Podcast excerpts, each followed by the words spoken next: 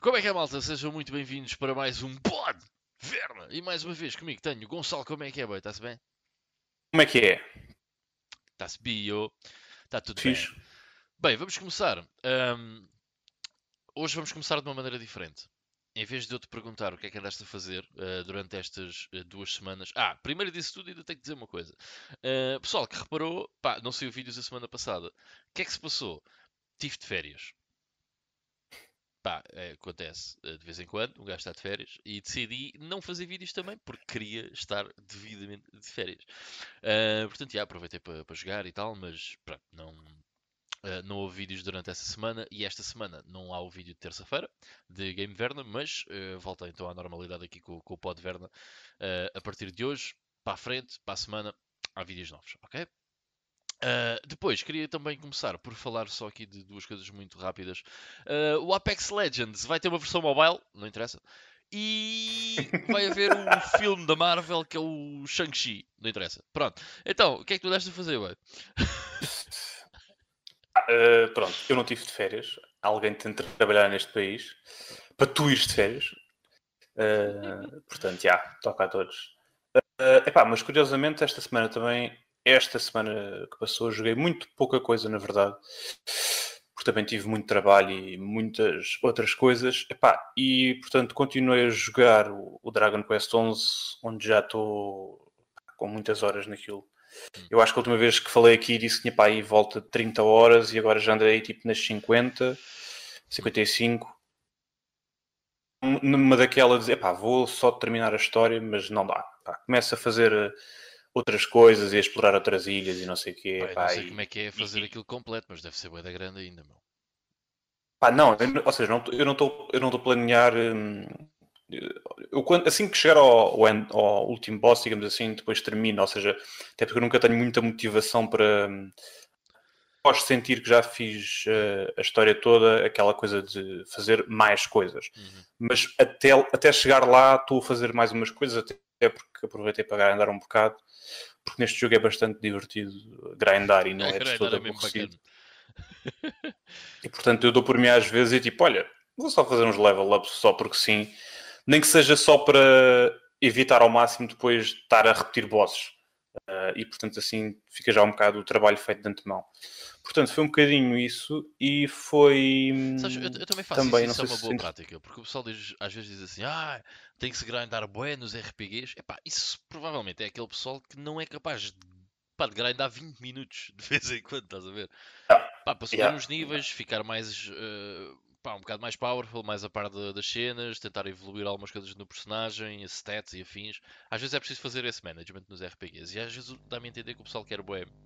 Ok, passar a história. Eu, eu também sou gajo, eu não sou gajo de sidequests e não sei o quê, mas Hum. pá, eu- acontece muito. Daqui a nada vou só falar muito brevemente do Fantasy Star. E eu no Fantasy Star, de X em X tempo, eu passava ali pá, meia hora, uma hora, só a fazer grind. Pá, isto aconteceu pá, 3, 4 vezes durante o jogo. Portanto, não... E não tive problemas em termos de dificuldade ahm, até ao fim do jogo. Que- Tive, mas eh, já lá vou, já, já, já falo disso. Sim, porque eu acho que a cena é, normalmente, estes jogos, e o Drago, ou seja, jogos de- deste tipo de RPGs, turnos e tal, ou seja, não estamos a falar de um, de um Demon's Souls que, às vezes, por, mesmo por muito que tu grindes e que estejas muito overpowered, eh, tu não tens de ter skill, tens de, de conhecer o adversário, o inimigo, etc. Para poder passar um determinado boss, porque aquilo não é um combate, não é um combate por turnos, portanto. Sim, Até Dark pode estar em nível máximo. nível 150, se não sabes o que é que has de fazer no boss.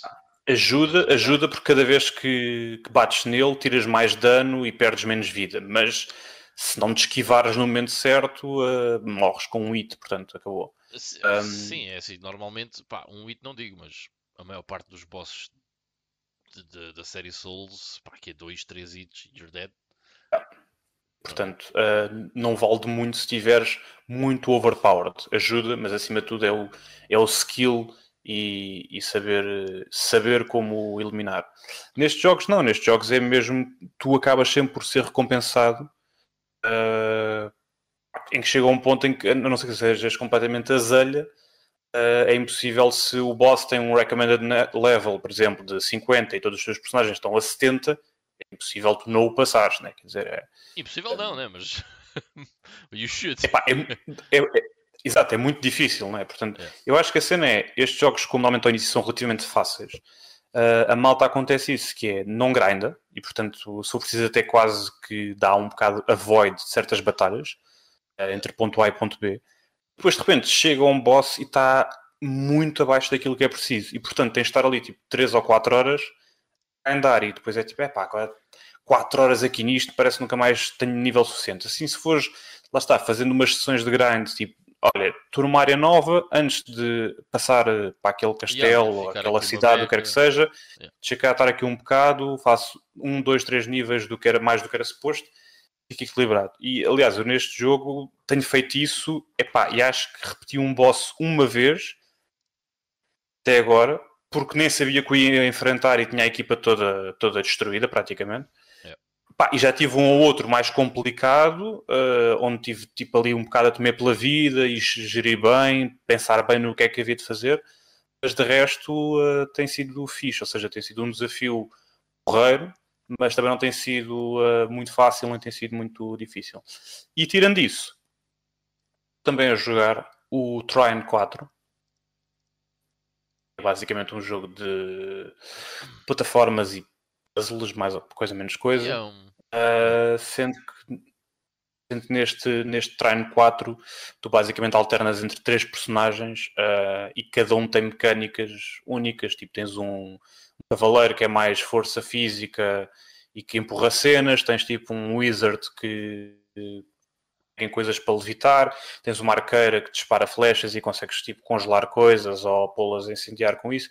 Basicamente o jogo é todo à base de trocar os personagens para ultrapassar um, sequências de puzzles, em que os puzzles são basicamente uh, tens de ir para uma plataforma que não consegues aceder, o que é que tens de fazer para lá e tens de conjugar os poderes dos três basicamente Basicamente é isso. É um jogo relativamente straightforward, tem uma história, mas uh, perfeitamente significante, quase, uh, e muito pouco interessante. Mas, mas yeah, é jogo fixe para quando não. para alternar, digamos assim, como já tinha dito aqui, que faço sempre. Alternar sempre um jogo mais complexo ou longo, tipo Dragon Quest. Uh, que o facto de por acaso estar a jogar na Switch permite desligar e ligar de 5 em 5 minutos, mas pronto. Uh, e entre este. Portanto, basicamente foi só isso. De resto, não, não joguei mais nada. Já tu deves ter jogado tipo 18. Não, por acaso, olha, até sou sincero, não joguei assim tanta, tanta coisa como isso. Uh, e o principal motivo até foi, uh, por acaso já levei os jogos todos lá para dentro. Eu tinha aqui os jogos ontem por causa do GameStone, mas entretanto já levei para dentro. Só tenho aqui um que já vou falar daqui a nada. Mas, uh, sabes o que é que eu joguei? Eu joguei o Immortals Phoenix Rising. Um, foi o que eu joguei mais. E pá, uh, enganaste-me, meu. Enganaste-me. Uh, pá, não. É assim, o jogo é giro.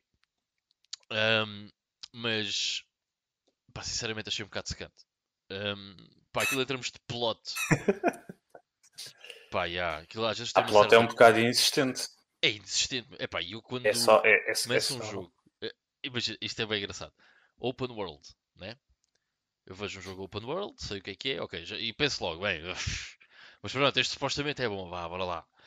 Começa o jogo, ah e tal, os teus amigos estão em pedra. É pá, pronto, bem, percebi logo, ok, vou ter que andar aqui feito parvo de um lado para o outro e depois no fim, yeah, happy ending e vamos todos embora. Uh, e pelo meio, yeah, tem algumas coisas com uma certa piada, mas eu diria que 95% das vezes um, a minha reação era ah. ok. Deixa ser à frente. Pá, não, não foi um jogo espetacular. Foi um jogo que fez, por exemplo, o combate está tá porreiro. Agora, por que raio? Por que raio, man? Aquilo não é um, um Dark Souls. Okay? Por que raio atacar no R1 e no R2, meu? Não faz sentido nenhum. Aquele tipo de yeah. jogo tem que ser atacado no quadrado e no triângulo, ou círculo, triângulo, whatever, como preferirem. Mas dos dois, man. Yeah. Porque aquilo eh, em cima não dá jeito nenhum. Porque assim, tu, sei lá, num Dark Souls, tu clicas uma vez e depois clicas outra vez, estás a ver? Porque é muito mais metódico, muito mais lento. Agora ali é uma coisa fast-paced, meu. É um jogo de ação. O combate uhum. é um típico jogo de ação.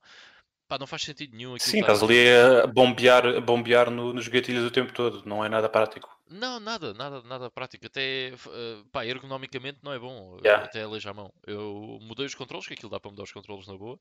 Hum. E ainda bem que eu fiz, foi bastante melhor depois de ter mudado os controles. Um, enfim, depois tem as suas cenas para colecionar e não sei o que, mas passando à frente dessa cena toda porque é chato, é muito chato. Um, yeah. Pá, é um jogo. Para mim foi um jogo bacana. Não achei que fizesse nada de novo. Tem muita coisa a imitar o Zelda Breath of the Wild. Pá, muita coisa mesmo. Yeah. Epá, e uma coisa que eu não, gostei, não gostava assim tanto no Breath of the Wild, man, eu estou a subir uma montanha, certo? Eu não quero ter stamina, meu. Eu quero subir a montanha. eu não quero ter stamina. é pá, às vezes é um yeah, bocado e, chato, e neste man. jogo faz bué, faz bué nos... Faz bué Neste jogo acontece bué isso, que é tipo, é pá, vou subir isto. Tipo quase a chegar e o boneco cai lá para baixo. Ficas tipo... É que ainda por cima do Breath of the Wild, o Breath of the Wild é um jogo transcendente e tem um ambiente que até é propício a isso, estás a ver? A ser uma coisa um bocado mais genuína. Agora este é um jogo mais na palhaçada, estás a ver? Hum? é quase como se metesses, como se de repente metesses a jogabilidade do Gran Turismo dentro de um Ridge Racer. Estás a ver? Não ah, pode ser. Sim, sim, sim, sim, sim. Mas pronto, o jogo foi porreiro. Uh, era maior do que eu pensava, ainda tem para aí umas 20, 25 horas. Foi maior do que eu pensava que ia ser, mas, já, yeah, bacana. E façam favor a vocês próprios, já agora, joguem esta porra numa PS4 ou numa Xbox One X ou nas consoles de nova geração. Não joguem na Switch, porque eu fui ver, epá, Uh, a diferença é enorme. Se for a vossa última a única opção, uh, pá, façam-no porque mesmo assim, tendo em conta que é uma Switch e que é uma consola portátil, acho que está um bom achievement e pronto, e acaba por ser um jogo fixe. Acho que é um jogo, por acaso, bacana para se ter na Switch e se ir jogando de vez em quando. Acho que é mais porreiro uh, do que como eu que joguei na, na One X. Uh, bem, bem de horas seguidas. Não interessa, vamos passar à frente do Immortals Phoenix Rising então. Um, depois, eu joguei um, uma coisa muito rapidamente Master System, que é o Captain Silver, que é um platformer super old school. Um, pá, acabei eh, por emular porque a dificuldade é só pá, ridículo. é mesmo muito difícil. Um, portanto, acabei por emular o Captain Silver. Pá, queria mesmo fazer o desmame de jogos que demorassem mais do que, sei lá, 8 horas, 10 horas. Estava a chegar já a um ponto de saturação. Um, porquê? Porque uh, o Immortals não foi o único jogo que eu acabei maiorzinho, foi o, o Phantasy Star também. E o que é que sucede? O Phantasy Star demorou mais do que eu estava à espera. Uh, porque, como eu disse no podcast anterior, um, pá, eu cheguei a uma parte em que pensei que já estava no fim do jogo e afinal faltava-me um item e tive que voltar tudo para trás. Mas afinal não era só o item, havia algumas coisas para fazer. Depois tive que ir outra vez à última masmorra, perder bem de tempo. Bem, foi um bocado chato. Uh, o que é que eu acho do Fantasy Star? Acho um excelente, uh, excelente jogo, um excelente RPG. Temos de nos lembrar, estamos em 1988. A história é muito passável, não é nada de especial, mas o que é que temos mais próximo do, do Fantasy Star como JRPGs em 1987? Fantasy Star, ou Dragon Quest, um, que ainda é anterior. Mas o Phantasy Star, o Phantasy Star, o Final Fantasy tem uma, uma história belíssima em 1987? Não, it's shit. Phantasy Star é a mesma coisa. Não, não faz nada de especial. Uh, bastante genérico. Yeah, bastante genérico. E depois, uh, o outro problema do Phantasy Star é os picos de dificuldade. Pá, porque às vezes estamos num sítio onde é tudo fácil, tranquilo. Depois, de repente, no mesmo sítio é bem difícil. E depois vamos para um sítio que é suposto ser bem difícil e é bem fácil. Depois vamos para um que é suposto ser fácil e é bem difícil. assim um bocado à toa. Ou seja, a distribuição do, do, dos inimigos não está tão bem feita quanto isso. Mas é algo que se consegue ultrapassar uh, facilmente uh, no jogo. Portanto, Fantasy Star, Big Thumbs Up. Uh, hei de jogar o segundo para a Mega Drive. não sei quando, mas não vai ser assim tão próximo quanto isso. Um, e depois, numa nota muito rápida também, acabei a versão de Mega Drive do Another World, que é ou também conhecido como Out of This World. Uh, é engraçado que eu tinha este jogo no DOS, é um dos meus jogos de infância, e a versão que eu tinha era Out of This World. Eu não tenho a certeza, mas eu, eu acho ok, que a minha disquete dizia uh, só Out. e depois o executável era World. Ah, já não me lembro. Mas já, yeah, voltei a acabar esse jogo. É um platformer cinemático dos mais conhecidos, tal como o Flashback. Um, e é um excelente, um excelente jogo, vale bem a pena experimentar. Uh, e depois comecei há muito pouco tempo, tipo hoje. uh, estou a adorar esta cena e acho que estou para aí a meio do jogo. E tu dizes, é pá, mas estiveste em casa? Não, pá, estive a trabalhar. Só que o que é que sucede? O jogo é curto. Mas ainda bem, porque era exatamente isso que eu queria. E como eu queria um jogo curto, o que é que eu me lembrei que eu tinha ali para jogar? Asuras What? Uh. É bom. Man, grande espiga. É bom. Isto é a coisa mais over the top Japanese que eu joguei nos últimos tempos. Meu, há um combate em que o, gajo, o nosso personagem está sempre chateado com a vida. E o gajo é bué da BDS e não sei o quê. E há um combate em que ele fica sem os braços. Ok? E o que é que acontece? Tu pensas assim, ah pá, agora, coitado, vai dar aqui uma pausa na história. Não, maluco, o gajo vai lá outro boss e o gajo não usa os braços, vai à cabeçada. Pá. Meu, Mano, engraçado, eu estava aqui a jogar isto. Pai, só joguei para aí que duas horas, tipo ali ao fim da tarde. Uhum. Uh, mas estava-me a divertir imenso. Estou no chapter 5, o que é que é? Pá, está a ser bem louco, estou a curtir mesmo bem. É, é claro que é, é, um jogo um bocado específico, né? não, é, não é para todo o público. Eh, eu não gosto muito da cena de ter os seus Quick Time Events, uh, pá, mas é um jogo de ação boeda frenético e às vezes tem cenas de shooter ao estilo Puzzle Dragoon. É, é bué da marado. Mas bué da bom, man. Tu já jogaste isto? Já, já, já. Eu joguei isso e na, na PS3, epá, mais ou menos quando saiu, lembro-me também de achar mesmo tipo, é bué único, é bué original. e, e é um jogo hoje muito, por acaso já no dia, dei com um artigo disso, eh, muito à toa, de alguém que escreveu, tipo, sendo uma, um bocado hidden gem, porque apesar do jogo ser da, sim, sim. da Capcom, se não estou em erro, é da Capcom. Uh, e pá, não, ainda vender, não foi provavelmente um flop, mas não é aquele jogo que se fala dos melhores jogos da 360 ou da PS3, sim. pronto, dessa geração.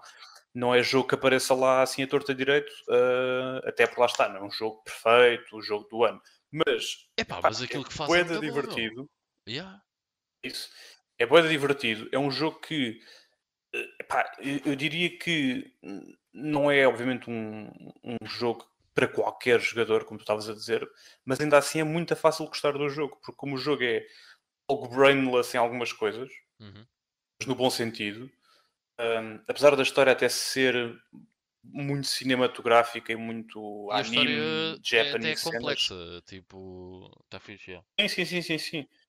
Uh, mas lá está, tem aquele nonsense, digamos assim, um bocado às uhum. vezes meio absurdo. E é, lá está, sequências dessas, tipo, agora vou correr a malta à, à cabeçada, à caixa de driver. uh, tipo, o gajo é over the top poderoso, que não faz sentido nenhum.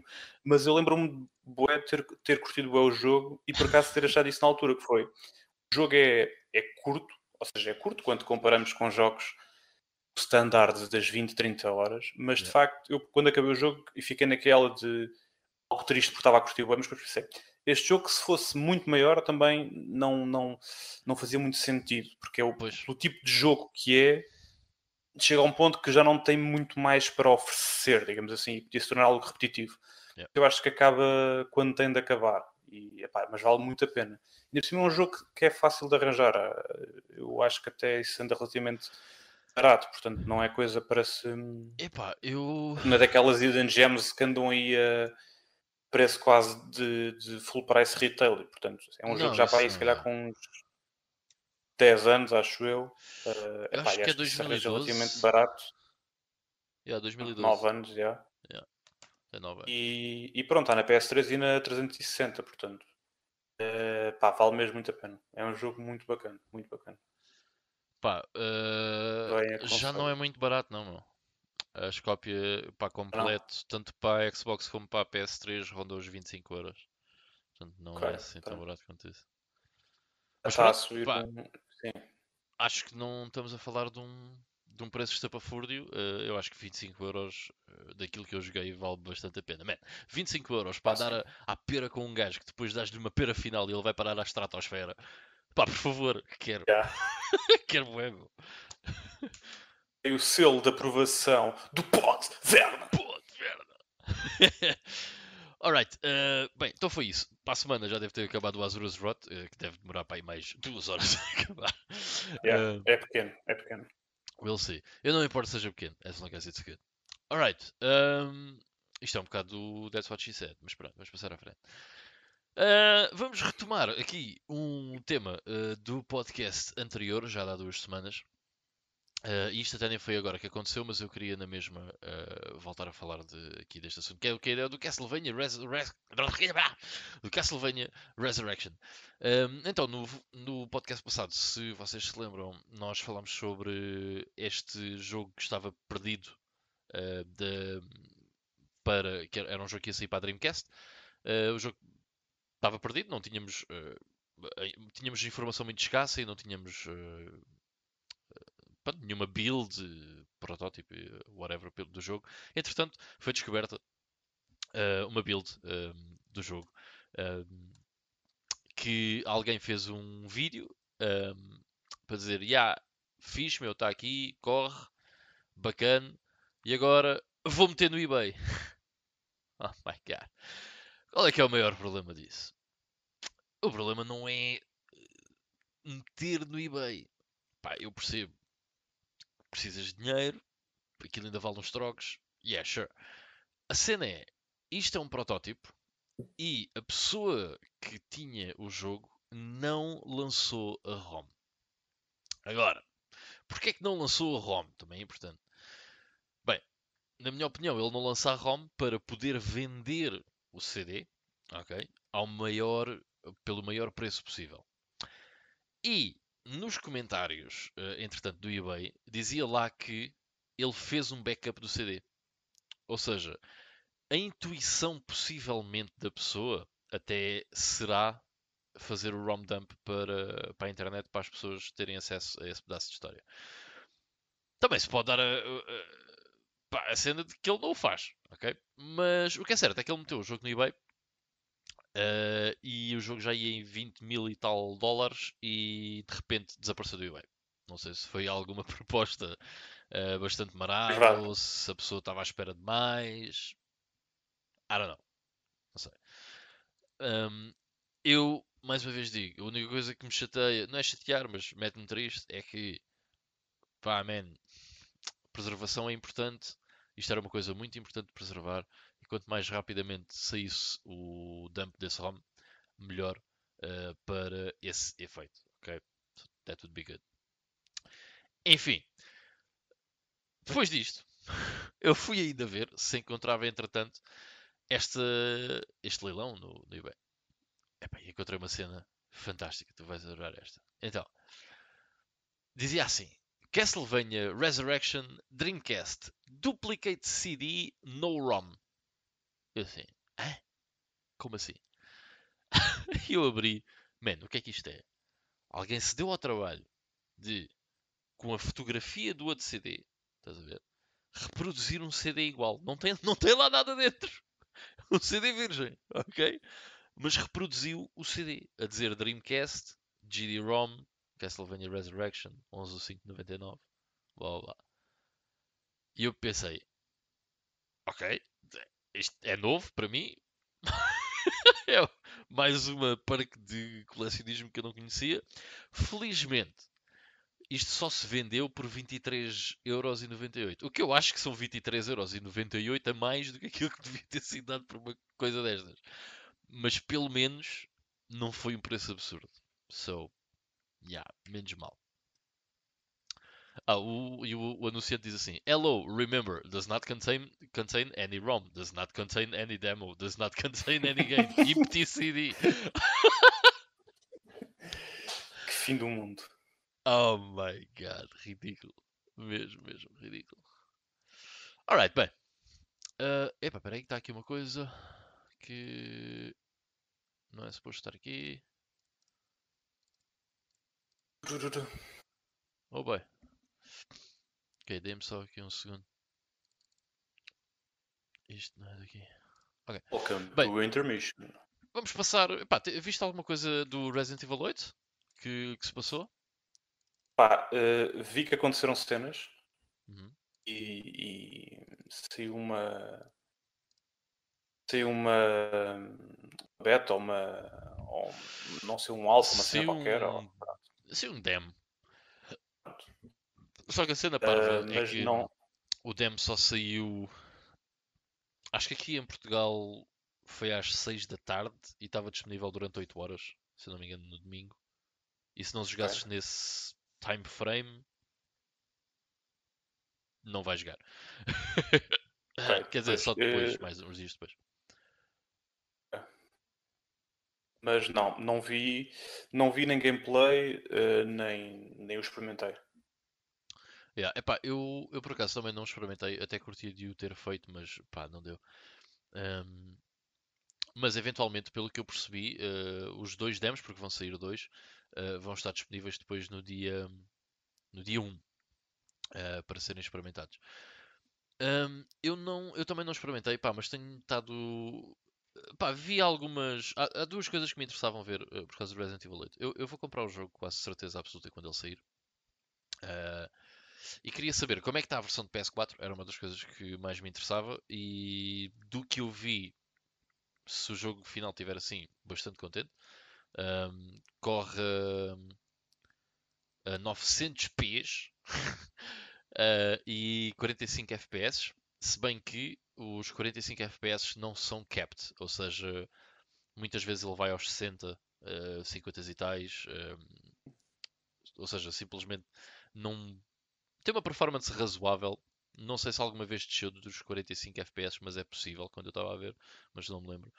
Um, mas yeah, esta cena dos demos é um bocado estranha porque os- o pessoal da PS eh, experimenta os demos primeiro, dia 17 e 18 de Abril, mas só estão available por 8 horas. Depois vem outro demo no dia 24 e 25, que também só está disponível durante 8 horas. Depois no dia 1 está disponível para mais pessoas. Epá, está aqui um- uma cena um bocado confusa e acho que não foi muito boa ideia eh, eles terem feito isto. Mas, ei, tranquilo. Nós vamos falar mais do Resident Evil 8, sem dúvida nenhuma, daqui a duas, três semanas, três semaninhas, Yeah. mais coisa, menos coisa. Ah, e depois, outra coisa que apareceu do Resident Evil foi o Resident Evil 4 VR Remake. Uhum, Isso Bem, eu vi. Hum, I was not expecting that. Mas ok. Exato. Isto é para o Oculus Quest 2, o que quer dizer que eu não vou jogar. Ah, Que isso seja. Pá, é uma Ah, cena sim. nova da Oculus, já, que é relativamente. ah, pá, tem poucos cabos, tipo, tem só o cabo que acho que vai do telemóvel à- ao headset, ou o que é que é, e está-se bem. Isto até é capaz de ser interessante, man. É capaz de ser fixe jogar Resident Evil 4 em VR. Mas pronto, infelizmente é, para- é Sim, sim, sim, sem dúvida. Eu acho é que eu já, tal como tinha dito no outro episódio, não tenho VR, não, ou seja, não tenho, não tenho o PSVR. Nós, quando falamos dizer um bocado mais já para o PSVR, existem várias marcas e, e sets de VR e pronto, uns para PC, outros para PS, whatever. Yeah. Pá, mas acho que parem só de mandar coisas para um VR diferente. Este que só corre neste VR. Epá, a malta não tem carteira para 18 VRs e 14 consolas. Tipo, Yeah, mas sabes uma coisa? Um, bué, este- Há bué VRs e, e- e- outros que são de realidade aumentada e os que são de não sei quê. Não podem só fazer o jogo para tudo. Tipo, façam para tudo. I guess it's Corre em not that tudo. easy. Corre na NES. Mas por acaso, este, Epá, fixe, mas estes, estes óculos de VR, o Oculus Quest 2, eh, têm tido muito boas eh, críticas. eh, aparentemente são muito fixe. E são 360 euros, o que não é estupidamente caro. ok? Há headsets de VR bastante mais caros, quase o dobro. Ou seja, é Ainda relativamente. assim é o preço de consola, portanto. Sim, sim, sim. Uh, continuo a achar que Complicado. eu percebo que esses preços sejam praticados porque é um, tem um tipo de tecnologia e um- uma quantidade de componentes que não pode ser vendido a um preço, obviamente, de 100 euros. Pá, mas é é algo. hum, lá está, é uma coisa que, que é um bocado irracional e, portanto, qualquer pessoa como comprador pensa: "Olha, base para eu fazer tudo o que quero dentro desta geração durante 8, 9, 10 anos. Custa 400 euros. um acessório para jogar 5% dos jogos uh, só mesmo. Estás a ver? Ah, um... Mas essa é a cena do Oculus Quest que é engraçada. É que o Oculus Quest não é um acessório. Ou seja, o Oculus Quest é o aparelho em si. Estás a ver? Ou hum, seja, sim, o jogo é desenvolvido sim, mas... para, para, para, o próprio headset. Headset. Uh, ou seja, no fundo estás a comprar uma consola, digamos assim, uhum. mas a questão é que essa consola vai ter jogos à partida. À partida, mas eh, é capaz de ser o, o headset de VR que anda a ser mais badalado agora em termos de qualidade. Portanto, não me admirava que até tivesse algum following. Ah, sim, sim. Isso eu não, não, não ponho de parte que seja. Aliás, eu acho que na geração anterior havia muita gente que dizia que até o próprio PSVR era tipo o, o menos fixe de todos. Mas eu acho que é um bocado isso, ou seja, é preciso haver uma vasta gama. Foi o que já tínhamos falado também para o PSVR um bocado porque é que eu não tinha comprado, é precisamente porque eu vejo investimento depois traduzido em poucos jogos, pronto. Por muito bons que esses jogos possam ser, pensas, epá, estou a gastar 300 euros numa coisa que vou usufruir, vou mandar assim de cabeça 10 jogos, no caso da Playstation. Mais jogos de VR, mas há muitos que são grande bosta e outros que são tipo quase uma experiência, pronto. Yeah. Jogos digam que valham mesmo a pena, se calhar tens para aí 10 jogos de VR, pronto, 10, 15 jogos. Um, pá, e para mim isso parece-me ainda pouco para, para rentabilizar um investimento que é o da consola, onde tu, se quiseres, podes jogar tipo 300 jogos. Sim, sim, claro. Mas, é. Basicamente é esse o motivo, porque VR não tem rendido. Eu ainda não tenho uma PS5. Não, o VR também ainda não tem rendido. A gente tinha dito no outro episódio que basicamente feitas as contas, apenas 5 ou 6%, acho que era, 5, 10% no máximo, 5, 6% das pessoas que compraram uma PS4 tinham o VR, portanto, pá, é tipo 5 em cada 100 pessoas têm o. Chega que aquilo era uma boa compra, portanto, eh, é porque os outros 95 perceberam, ainda não é uma cena que queremos. E sem dúvida que eu acho que mais do que o preço é a questão de, da oferta.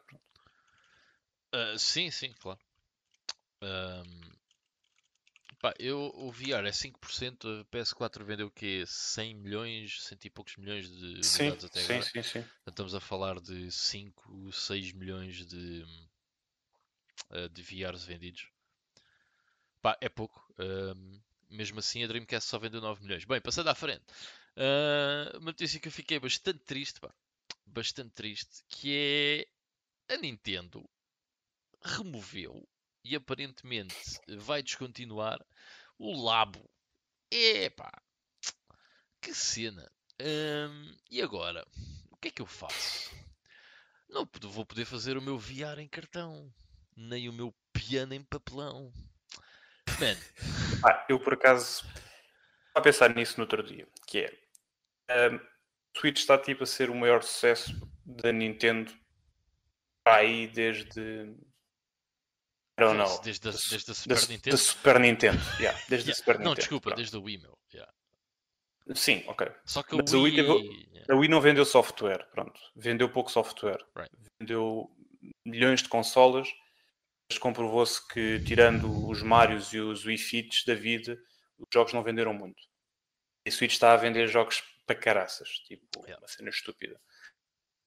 No entanto, este, a geração da Switch está a ser muito peculiar no que toca a. Ou seja, eles também, como podem, só luxo de inventar merdas. Mas uh, estás a falar da random. geração da Switch? Estás a falar da PS3 e da Xbox 360? Ou... Não, eu, nesta, na Switch, pronto, a Nintendo, nesta ah, geração deles, ah, na okay. Switch, pronto, como a Switch está a correr muito bem, eles estão a ter margem para criar estas cenas que, pronto, uh, pulavo, pronto, que, pá, eu lembro-me quando vi isto anunciar, eu pensei, não. É que eu pensei mesmo. Não. fiquei Sim, confuso. É giro. Ou seja, quando vi isto, eu estou a imaginar eles a terem a ideia e o gajo teve esta ideia, a malta deve ter tido, deve ter tido toda. Giro, é diferente, é uma cena exótica. Mas alguém deve ter pensado na funcionalidade e no interesse prático da coisa. Yeah. E, pá, e depois, basicamente, começas a perceber que estão a vender cartão um, por um yeah. preço alto e depois isto não tem muito interesse. E além disto, uh, isto aproveita para dizer que, que, pronto, foi uma aposta que eles perceberam que não compensou assim tanto. Também há outra coisa que eles lançaram, uh, que eu já experimentei, mas que também basicamente uh, prometeram que iria ser para mais jogos e até agora ainda foi só para um jogo. Não teve assim um número de vendas tão fantástico, que é o Ring Fit. Uhum. É aquela coisa que também yeah. para fazer tipo cenas para jogar o Ring Fit Adventure. Portanto, a Switch nesta geração, um, à pala do sucesso, tem tentado inventar assim umas cenas que, curiosamente, lá está, ninguém tem falado muito porque, imagina, eu lembro-me quando na 360 saiu o Kinect e toda a gente bateu naquilo. Bem, é que estupidez, isto é ridículo, isto é inútil, ninguém quer saber do Kinect para nada, aquilo é uma grande merda, não sei o quê. Agora na Nintendo, na Switch, como já falámos, toda a gente adora a Switch. a ver? Parece que ninguém consegue dizer, é pá, malta, o Labo não é assim tão fixe. Oh, se calhar aquilo não é assim tão interessante.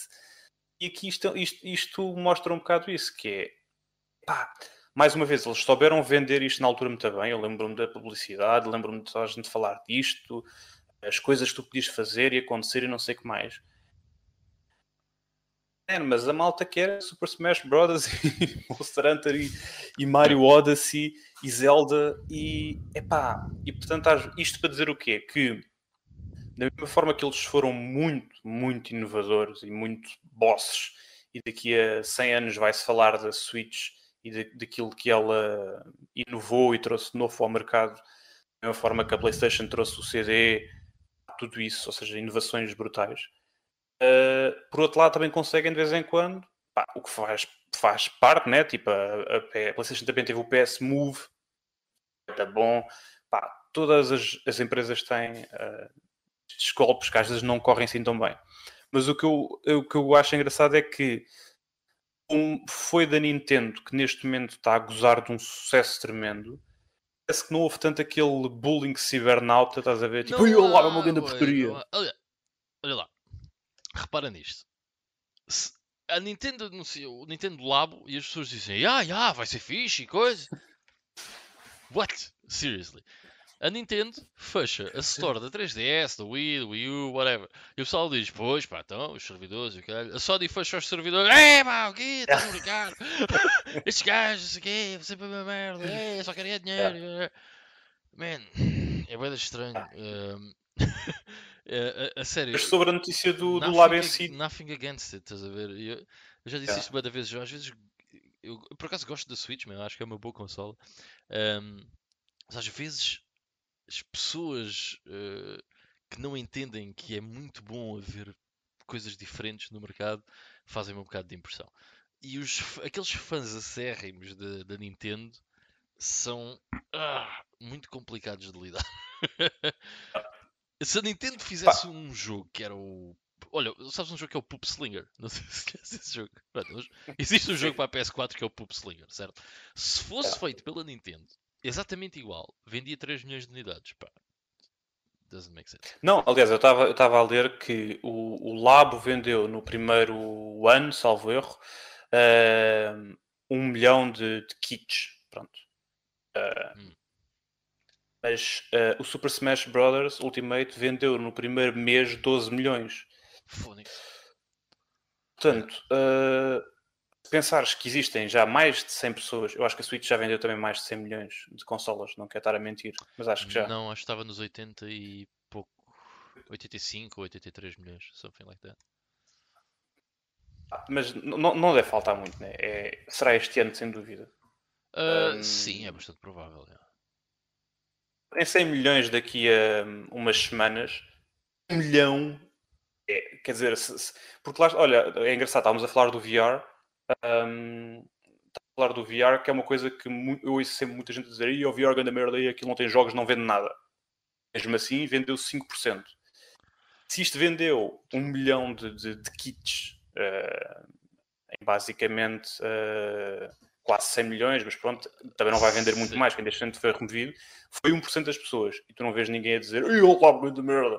Quando na verdade é que tu, uh, sim, malta, temos de dizer, aquilo é uma é inútil. É, é, Ah, Yeah, eh, a novelty até é engraçada tu montares a cena, mas depois é. pá, não faz sentido nenhum.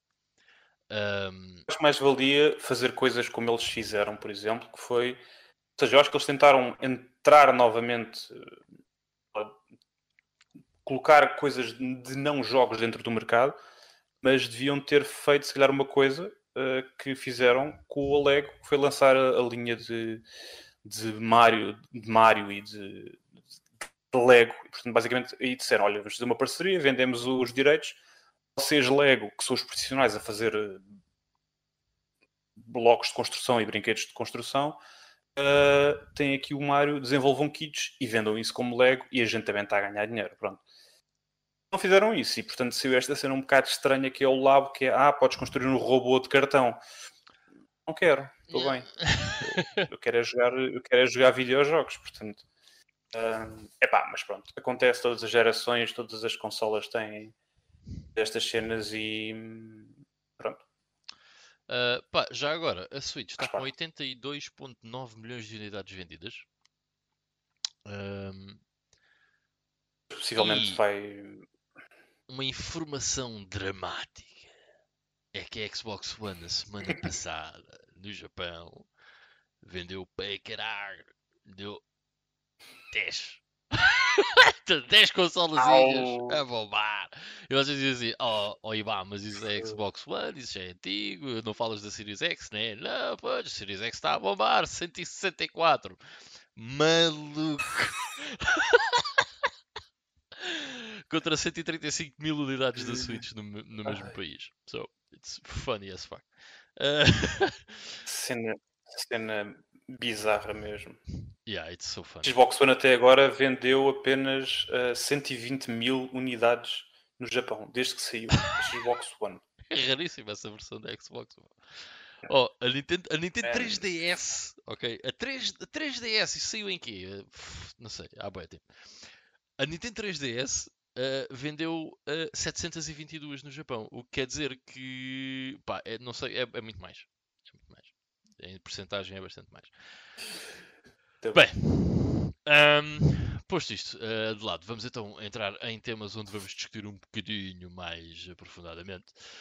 Ah, e vamos começar pela, pelo fecho que não se realizou ah, da Store da PS3 e da PlayStation Vita, sendo que a Store da PSP ah, irá fechar ah, definitivamente.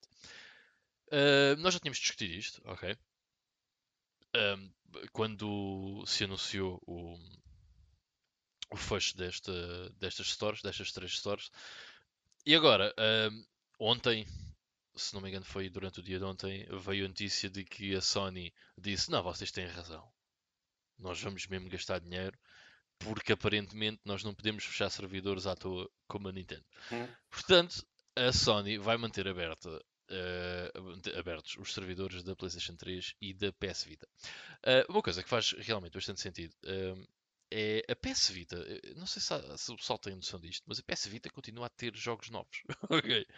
Ehm, não imensos, mas continua. E não estou só a falar de cenas limited, mas aparentemente foi lançado ah, há uns dias um jogo novo na Store da Vita. É engraçado. Uh, portanto, é, epá, é um sistema que ainda tem ali qualquer coisa para oferecer. E uh, a PS3, há muita gente que não tem essa, também essa noção, mas há muita gente a jogar PS3, man. Uhum. Ou muito mais gente do que aquilo que nós pensamos.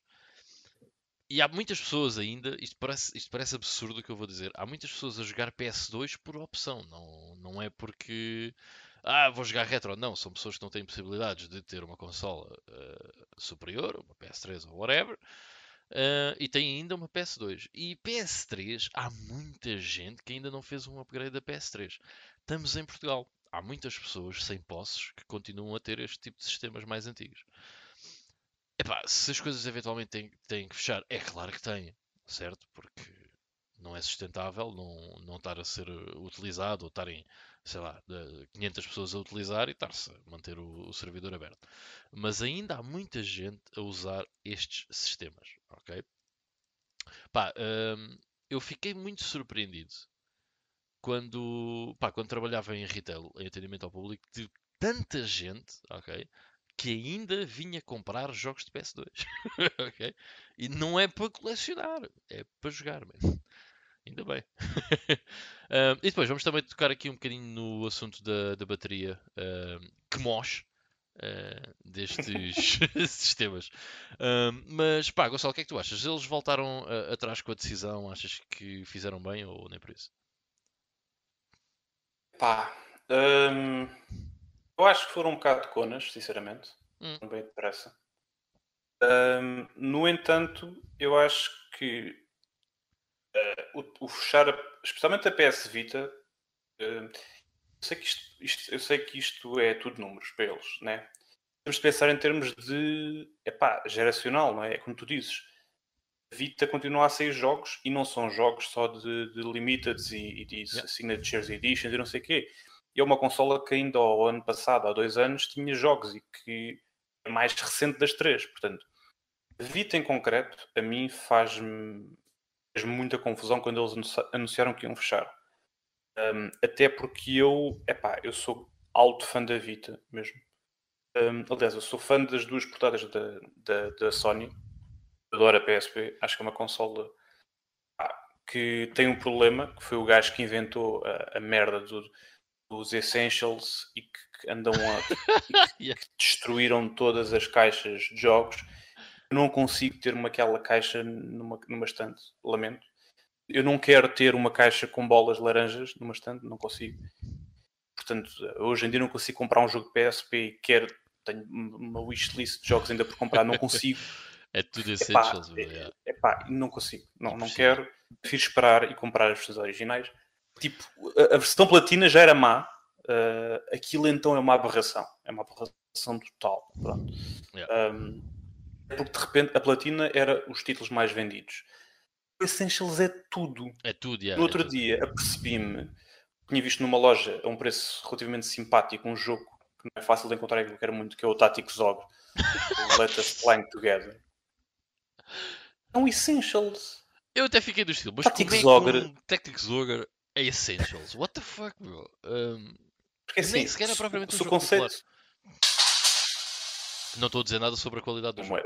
uh, não, é que a questão é, se tu pensas assim, Essentials são supostamente os jogos muito bons. Ok, faz sentido que o Tactics Or esteja lá. Mas há jogos da merda que são Essentials, portanto, também não faz sentido. Portanto, será que é os que venderam? Eu acho que é tipo tudo. Tudo, tudo, tudo que então é de mais de final de geração da, da PSP. Yeah, yeah, Epá, eles levaram Essentials para tudo e mais um par de botas para baixar o preço daquilo. Mas pronto, isto para dizer que a Vita, que tem o problema de ter poucos jogos físicos em circulação, especialmente cá em Portugal, é, é, é difícil de encontrar mesmo semi-novos, uh, usados uh, e novos. Mas olha que é aqui tem qualquer lado, pelo jogos. pela, ah, assim, ah, sim, sim, por países sim. da Europa que eu visitei nos últimos anos, man, não, nunca há muito estoque de Vita. Um, a não ser, olha, Mas, mesmo tipo... aquelas lojas incríveis em Paris, estás a ver? É. Tem mais jogos de Neo Geo do que de Vita, se fosse a ver. Mas eu acho que não só é uma consola que, primeiro, para os ratões da vida, vai ser cada vez mais colecionável, nem que seja porque praticamente sim, sim. acaba por ser uh, uma consola que vendeu pouco e, portanto, tem poucos jogos e os poucos que têm uh, não são aos milhões, pronto, salvo um título ou outro, mas depois lá está, tem jogos muito bons lá, uh, mesmo muito bons, exclusivos até. Tem, um... A PS Vita tem bué exclusivos, mano. Por exemplo, yeah. uma consola que, que é muito interessante nesse aspecto também é a Wii U, library pequena, os jogos, pelo menos por agora, não muito caros. Um, é uma consola possível de colecionar algumas coisas. Um, mas há uma coisa que tem que ser, que é... Uh, epá, eu pessoalmente gosto, gosto muito da Wii U, mas a Wii U é uma consola que infelizmente ficou quase sem exclusivos nenhums. por causa da, da Switch. Por causa da Switch, já. E a Vita isso não acontece, meu. A Vita tem bué, bué, bué exclusivos. Mas mesmo bué. Mas se tu fã de Uncharted, pá, quer jogar o, o, o Golden Abyss só na Vita, por exemplo. Uh, tens alguns RPGs muito interessantes, hum. exclusivos na Vita. Uh... Ah, bem exclusivos da Vita RPGs, meu. Mas bem boas. Diz muita coisa fixe. Uh, e portanto, isto para dizer o quê? Voltando às lojas digitais antes que me perca. Um, a partida, o encerramento da Vita, da loja da Vita, fez um bocado de confusão. Da PSP não fez confusão nenhuma. Pá, é uma consola com Epá, yeah. 15 anos, ou 18, ou 13, ou 12, ou o que é que seja. Pá. Acho que a PSP saiu tipo em 2005, 2006, não sei. Eh, Acho que foi. Pá, Yeah, tem- pá, aí 2005, yeah. Pá, tem, tem 15 anos, vão, vão dar sangue. Epá. Hum, portanto, e há boas jogos físicos e ao desbarato. Pá, tu entras numa loja de usados, compras tipo a library toda dos melhores jogos da PSP, tipo por 3 euros se quiseres, Yeah. tu tens caixas. Pronto. Uh, portanto, yeah. Uh, 2004 no PS3. Japão, 2005 na Europa. 16 anos. É. Tiveram 16 anos para jogar os jogos da PSP. Não é agora que vão jogar o Resistance. Pá,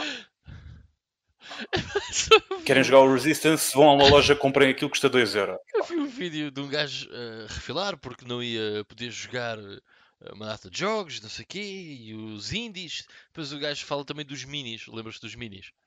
Uh, man, eu sério. Depois ele assim, pá, porque eu adoro um jogo que é o Jellycar. E eu assim, assim- Sim, uma empresa vai mesmo ter prejuízo para tu jogares o Jellycar da PSP. De certeza Isso é, isso é a mesma coisa que Oh, haver um modelo tipo de um, de um carro que vendeu tipo, pá, tipo, número de unidades ridícula e que está tipo no mercado 10 anos, só vendeu no primeiro ano, durante 9 anos não vende um único modelo desse carro e depois há um gajo que vem dizer mas eu curtia a bué daquele Opel não sei quê. Tipo, não podem não Que- parar de vender. Podemos sim. Claro que pode. Temos sim, não queremos vender mais este modelo e acabou. Yeah. Eras, compras outro carro, se não quiseres, compra, ou ficas a usar o teu até morrer. Portanto, hum, sobre a PS3, é um bocado como tu dizias, apesar de, no, no caso da PS3 também ser muito antiga, a PS3 é de 2007, pronto, não é tão antiga como a PSP, mas já é antiga, Sim. há de facto ainda muita gente a jogar PS3. Pronto. Uh, sobre eles terem revertido a ideia, uh, revertido portanto, esta decisão, eu acho, como disse, que foi um bocado conas, no sentido em que eles perceberam que fizeram a geneira. Por outro lado, é fixe no sentido em que se perceberam que fizeram a geneira e também quiseram mostrar aos fãs que são uns fecholas, uh, conseguiram. Portanto, aqui basicamente eles tinham duas opções, que era perceber que tinham feito a geneira e dizer não, não vamos voltar atrás, a decisão está tomada, a gente está a gastar dinheiro com uma coisa que muita gente está-se a queixar e depois nem vai utilizar, porque lá está, eu aposto que muitas das pessoas que criticaram isto nem, nem Vita têm. Se for preciso, não Ah, jogam sim, PSP há sim, 5 anos, claro, percebes? claro. Portanto, isso é o que me chateia no meio disto tudo. É haver muita gente Sim. que vai atrás do comboio para dizer mal. Pá, é a mesma coisa que agora virem dizer vamos fechar a loja da Wii U. Eu ouvir reclamar.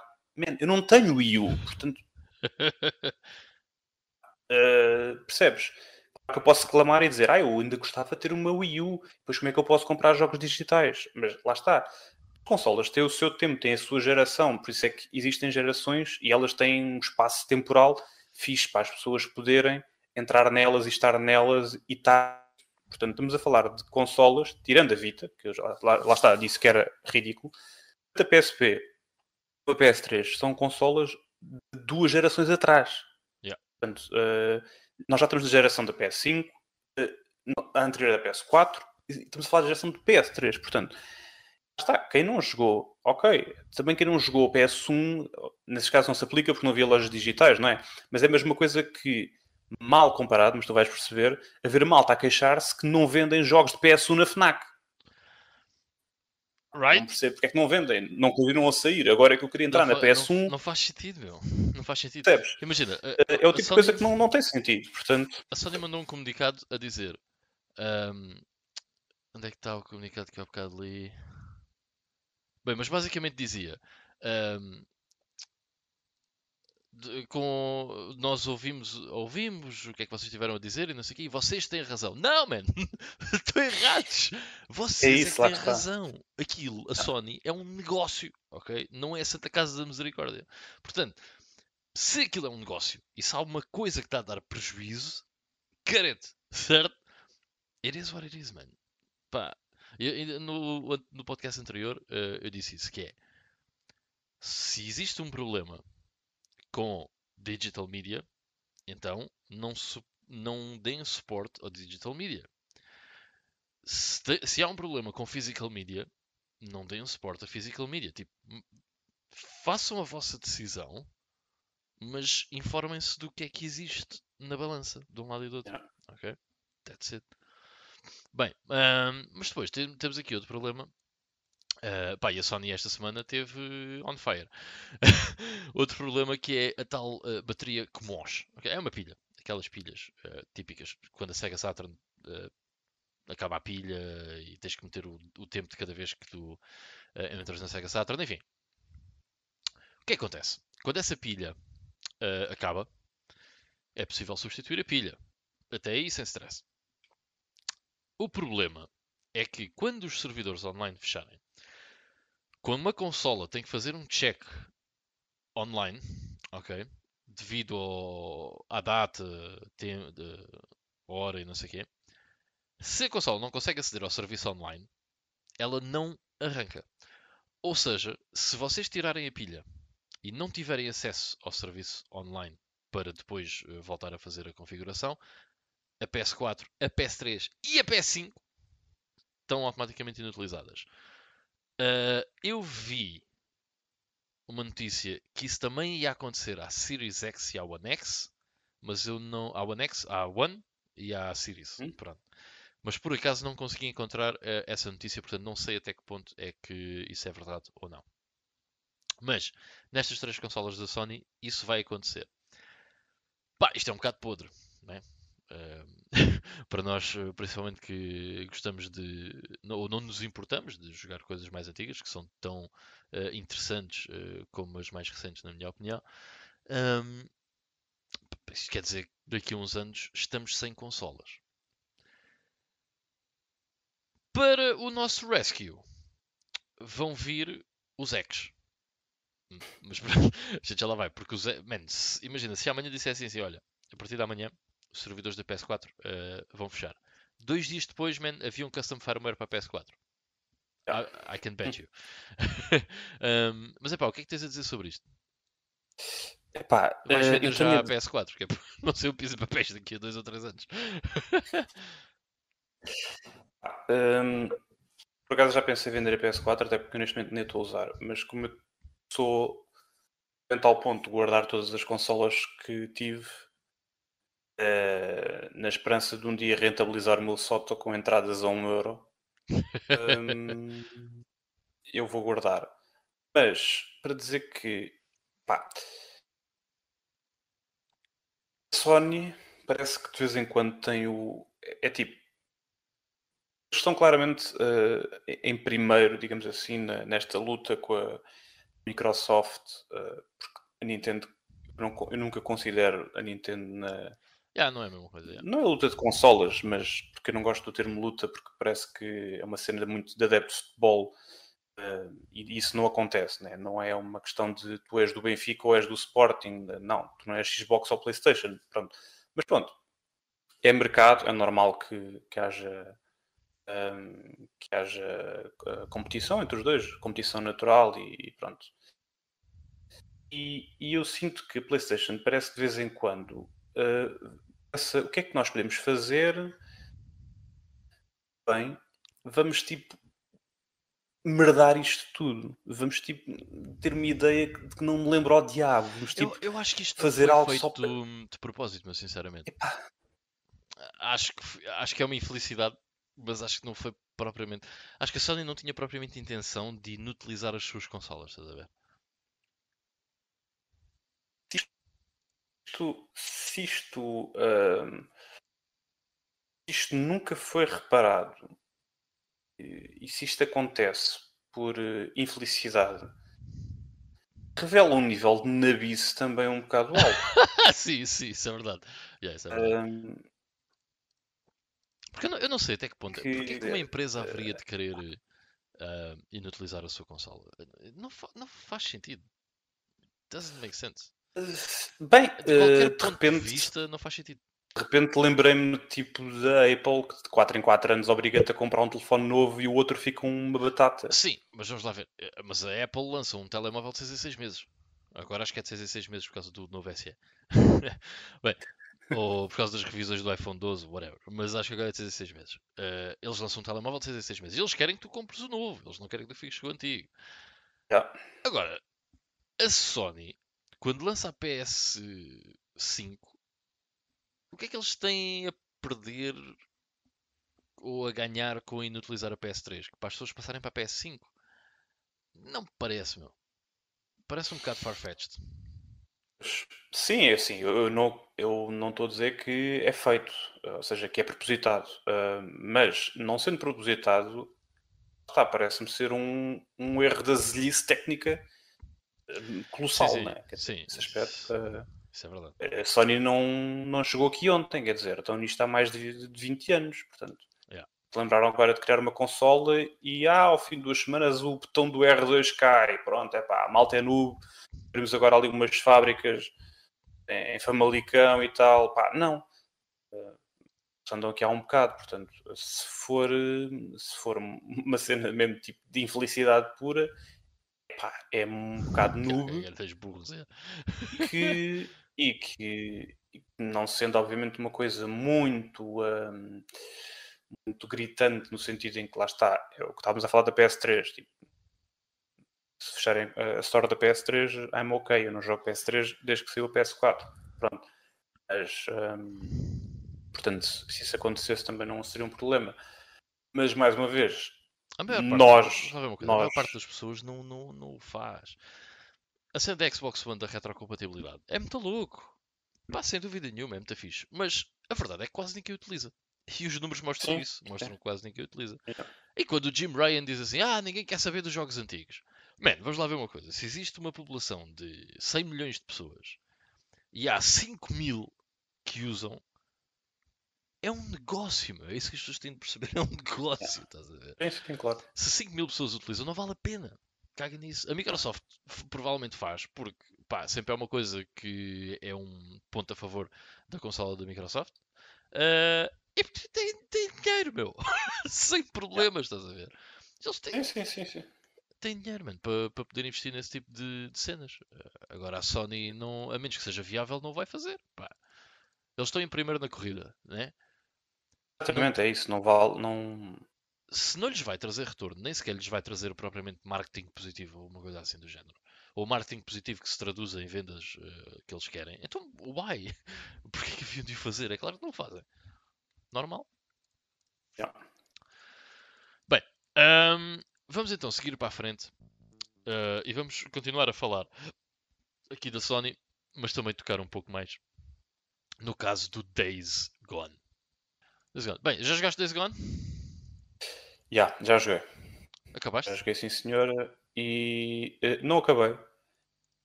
Eh, entretanto, tenho ali, já o saquei, por acaso no outro, no outro dia aproveitei a cena do- dos jogos grátis do Plus Hum. porque tinha jogado, por acaso não, não tenho em físico e gostava de ter. Porque é exclusivo. Mas joguei mais ou menos quando saiu e joguei para umas 5 ou 6 horas. E o jogo não me agarrou muito. Uh, porque senti que primeiro à altura eu acho que depois comecei a jogar, não sei se foi comecei a jogar um RPG qualquer mas já me lembro e, e deixei de parei o jogo, pronto Uh, deixei de jogar o jogo e hum, perce- primeiro percebi que, que aquilo ia ser um jogo bastante grande, open world e tal um, e que eu acho que não sei se tinha acabado de jogar o primeiro Last of Us estava um bocado farto de zombies. e pensei, pá, another zombie game, Walking Dead of the World, é pá, não. Pá, Portanto, o jogo teve algumas coisas que eu Gone na E3 curti. foi do estilo, oh, mais um jogo de zombies, come on. Yeah. No entanto, quando o pouco que joguei do jogo, gostei bastante, por exemplo, da, das mecânicas da moto e dos controles da moto, gostei das paisagens, Epá, e tinha muitos bugs na altura, eu lembro-me disso, pronto. Yeah. Uh, já sei que, entretanto, o jogo já recebeu uma série de correções e, e eu fiquei outra passa, vez com vontade de jogar. É normal ter uns quantos bugs. Não estou a perceber eh, onde é que está o problema. Vamos prosseguir. E-. E entretanto, pronto, a malta de repente agora parece que em 2021 lembrou-se de falar toda a bué do jogo outra vez. De repente toda a gente anda a dar um grande reprise outra vez ao jogo e a dizerem que o jogo é bué da bom e uma hidden gem. Eu não sei se, se os lembraram-se todos e, e pensaram fazer isso ou se foi do tipo, ah, está grátis, olha, um jogo que é bom. Hum, mas de repente toda a gente voltou a falar do jogo. Mas eu para dizer que a experiência que tive do jogo foi que not bad e tenciono jogar eh, mais assim que conseguir. o... eu, tô- eu ainda não joguei o jogo, por acaso até já o comprei, mas ainda não o joguei. Mas aquilo que eu, que eu- que eu tenho noção ok, do Days Gone é quando saiu foi aquela cena, ah, yeah, é o exclusivo da Sony, mas é capaz de ser o pior exclusivo da Sony que existe para a PS4.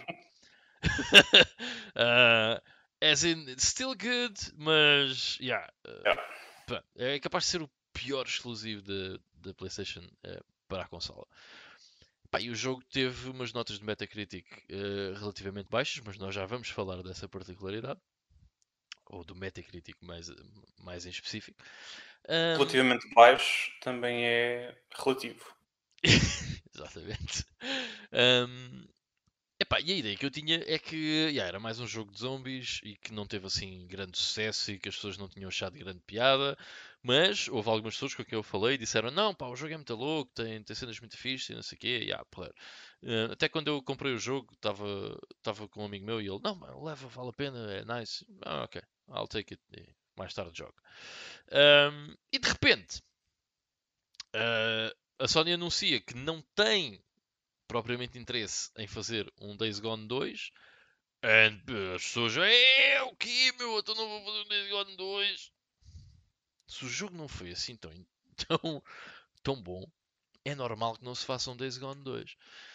E o writer do Days Gone, por acaso disse uma coisa bem engraçada, que foi Days Gone writer says we shouldn't complain if a game doesn't get a sequel if we didn't pay full price for it. Well, é um bocado verdade, ok? Porque é nessa eh, time frame que as empresas acabam por fazer o maior profit ou que o jogo acaba por, ter, por, por ser mais ou menos relevante na plataforma e no, nessa época onde se encontra. No Days Gone, não creio que tenha sido um jogo que vendeu eh, como um Uncharted 4 ou como, eh, sei lá, o Horizon, que- qualquer coisa assim desse género. Tenho ideia que foi um jogo que vendeu bastante menos do que isso. Portanto, realmente, eu também fiquei, ok, mas as pessoas estão surpreendidas de não ir a ver um Days Gone 2? What? Não faz muito sentido, meu. Eh, Parece-me normal não haver o Days Gone 2. Ah, e depois ficaram ofendidas. Epá, isto é uma cena que eu, que eu acho irreal. Os fãs da Sony, estamos a falar outra vez daquelas pessoas que gostam de uma marca, ok? Enfim, get the fuck out! Mas os fãs da Sony ficaram chateados do Days Gone para PC. I was like, what? Why? Porque, ah, daqui a nada a consola não tem exclusivos. A- a empresa que tu gostas pode fazer mais dinheiro para trazer mais conteúdo e tu estás a dizer, não, não, não. What? Come on, dude. Por favor. Por favor. Um, mas, já, man, eu, eu também não percebo qual é que é a cena toda em não haver um Days Gone 2. I don't get it. Esta semana falou-se bué do Days Gone, porque ou é as pessoas insatisfeitas porque o Days Gone vai para PC, Uhum. go figure, ou é as pessoas que querem um Days Gone 2 e possivelmente não vai acontecer. Ah, pá, e a- reparem, a Sony disse que a Sony não disse que não ia acontecer, mas a Sony quer focar-se em jogos AAA, cinemáticos, tipo, lá está, Uncharted, Last of Us e não sei o quê. Essa é outra coisa, as pessoas acham que isso é um grande problema. Está bem? Tudo bem, mano. Se acham que é um problema, tranquilo. Eu, eu- eu consigo perceber um, um dos lados, mas, man, se eles vão por essa direção, então eles vão querer pegar naquilo que é os franchises deles mais conhecidos, certo? E fazer algo extraordinário com aquilo. Ou tentar fazer algo extraordinário com aquilo. Possivelmente tentar criar também outros novos franchises que, tendo sucesso ou não, mantêm-se ou não. O Days Gone não é um franchise, é um jogo. ok? Tá. Ainda não é um franchise. Ah, e a franquia Days Gone? Mas qual franquia Days Gone, meu? Então, só há um. qual franquia, André? Um, mas pronto, uh, onde é que isto para dizer o quê? Já sei o que é que ia dizer. Deixa-me só dar aí uma cena que é. Um, essa questão da franquia que tu falas é importante, que é. Vamos reparar, por exemplo, no caso de. Uh, do Zelda. Yeah. Ocarina of Time, que é dos melhores jogos de sempre, não tem uma sequela, não tem uma continuação direta. Well, uh, actually, o Majora's Mask supostamente é uma sequela do Ocarina of Time.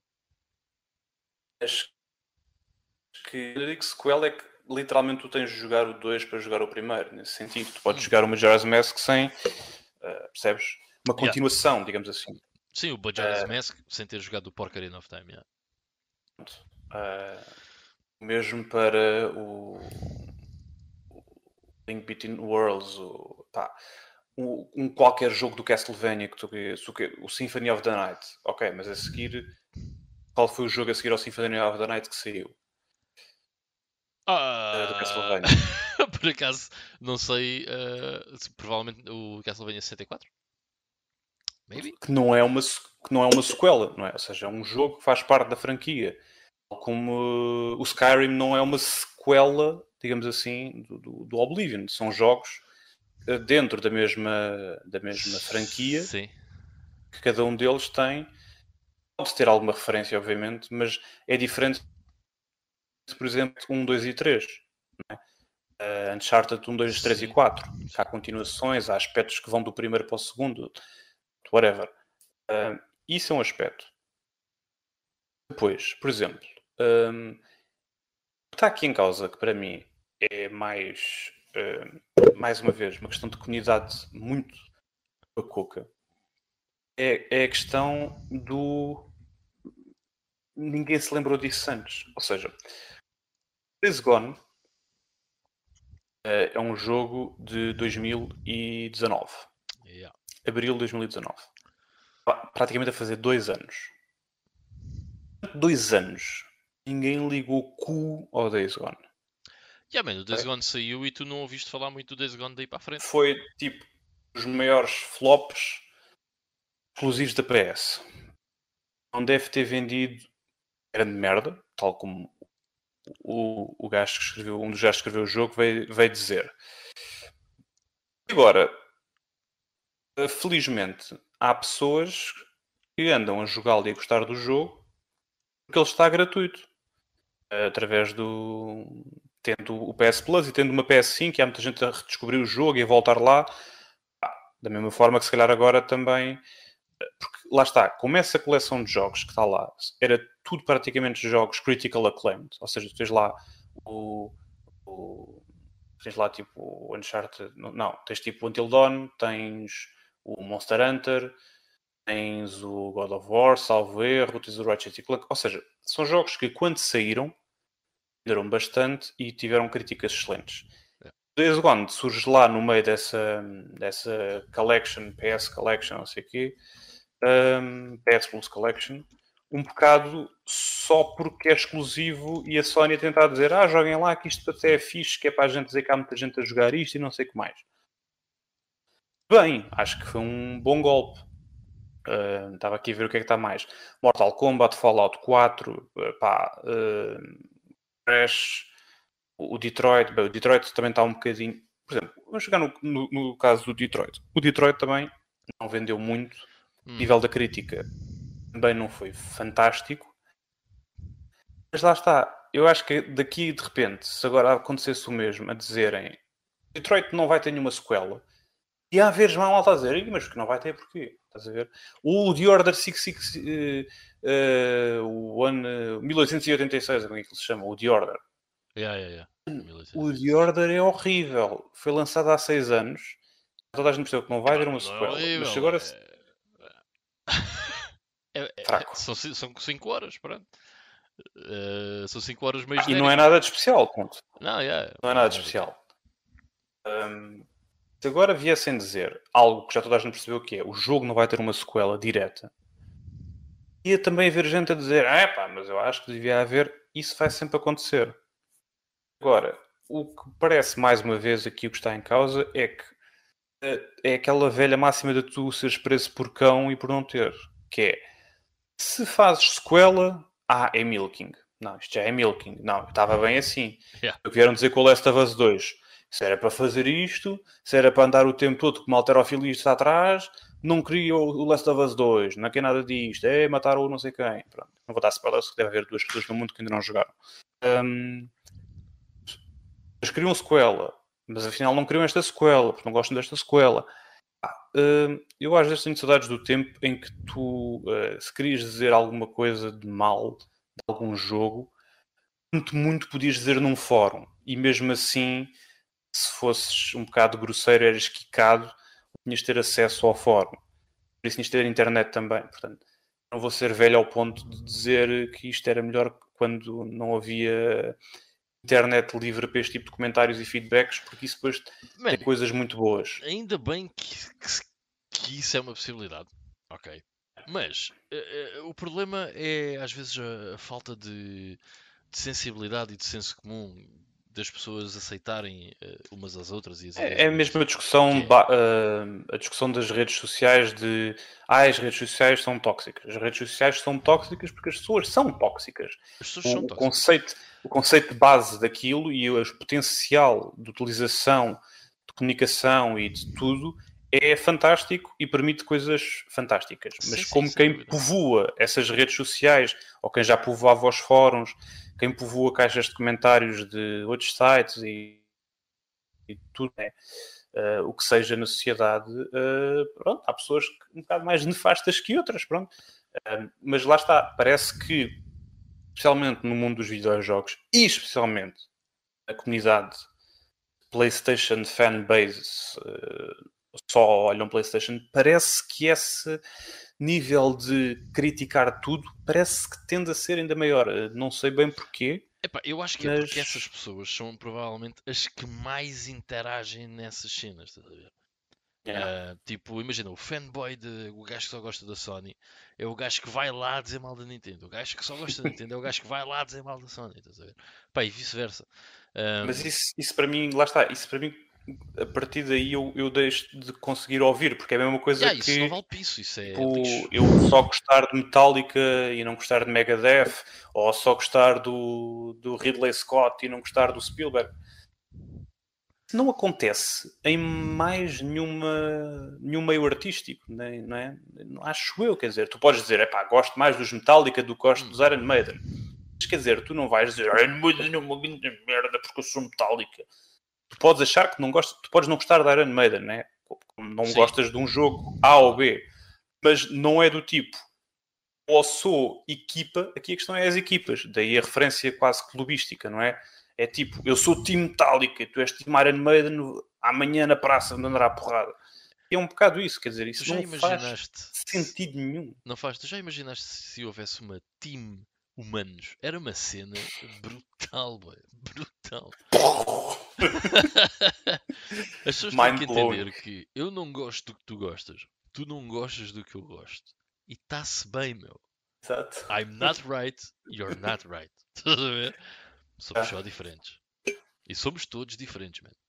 Até porque se houver um gajo Parece igual a mim, digam porque eu vou lá assassiná-lo. que eu Estou a esquecer esta merda. um gajo igual a mim no mundo. Bem, Mas já. Yeah, já nos estendemos aqui um bocado sobre o Days Gone, mas vamos continuar. Uh, vou introduzir o- a próxima cena com o Days Gone, mas não para falarmos sobre o Days Gone. Que vamos ter que falar aqui um bocado sobre o Metacritic. Então, o diretor do Days Gone, que é um senhor chamado John Garvin, uh, não confundir com Garmin, não foi ele que inventou essa marca de GPS, mas o John Garvin uh, diz que a Metacritic score is everything to Sony. Isto, isto sim é um problema. isto sim é um problema. O problema não é não haver o Days Gone 2. Não é nada disso. Isto sim é um problema. Porque reparem numa coisa. Será que em 1999, acho eu que foi quando sai o primeiro Siphon Filter, será que teríamos um Siphon Filter 2 se existisse o Metacritic? Hum, curioso. Mas porquê que isto é muito mau? Pegando no exemplo do Days Gone, quanto é que o Days Gone teve no Metacritic? Deixa eu ver. É esse, esse é, o, é o primeiro. O primeiro uh... ponto que, mais, que é mais ridículo ainda. 71. Uh... Ok? 71. It's good.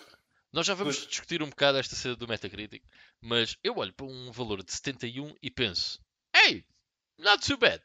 Quanto é que tem no user score? 8.3. Hum.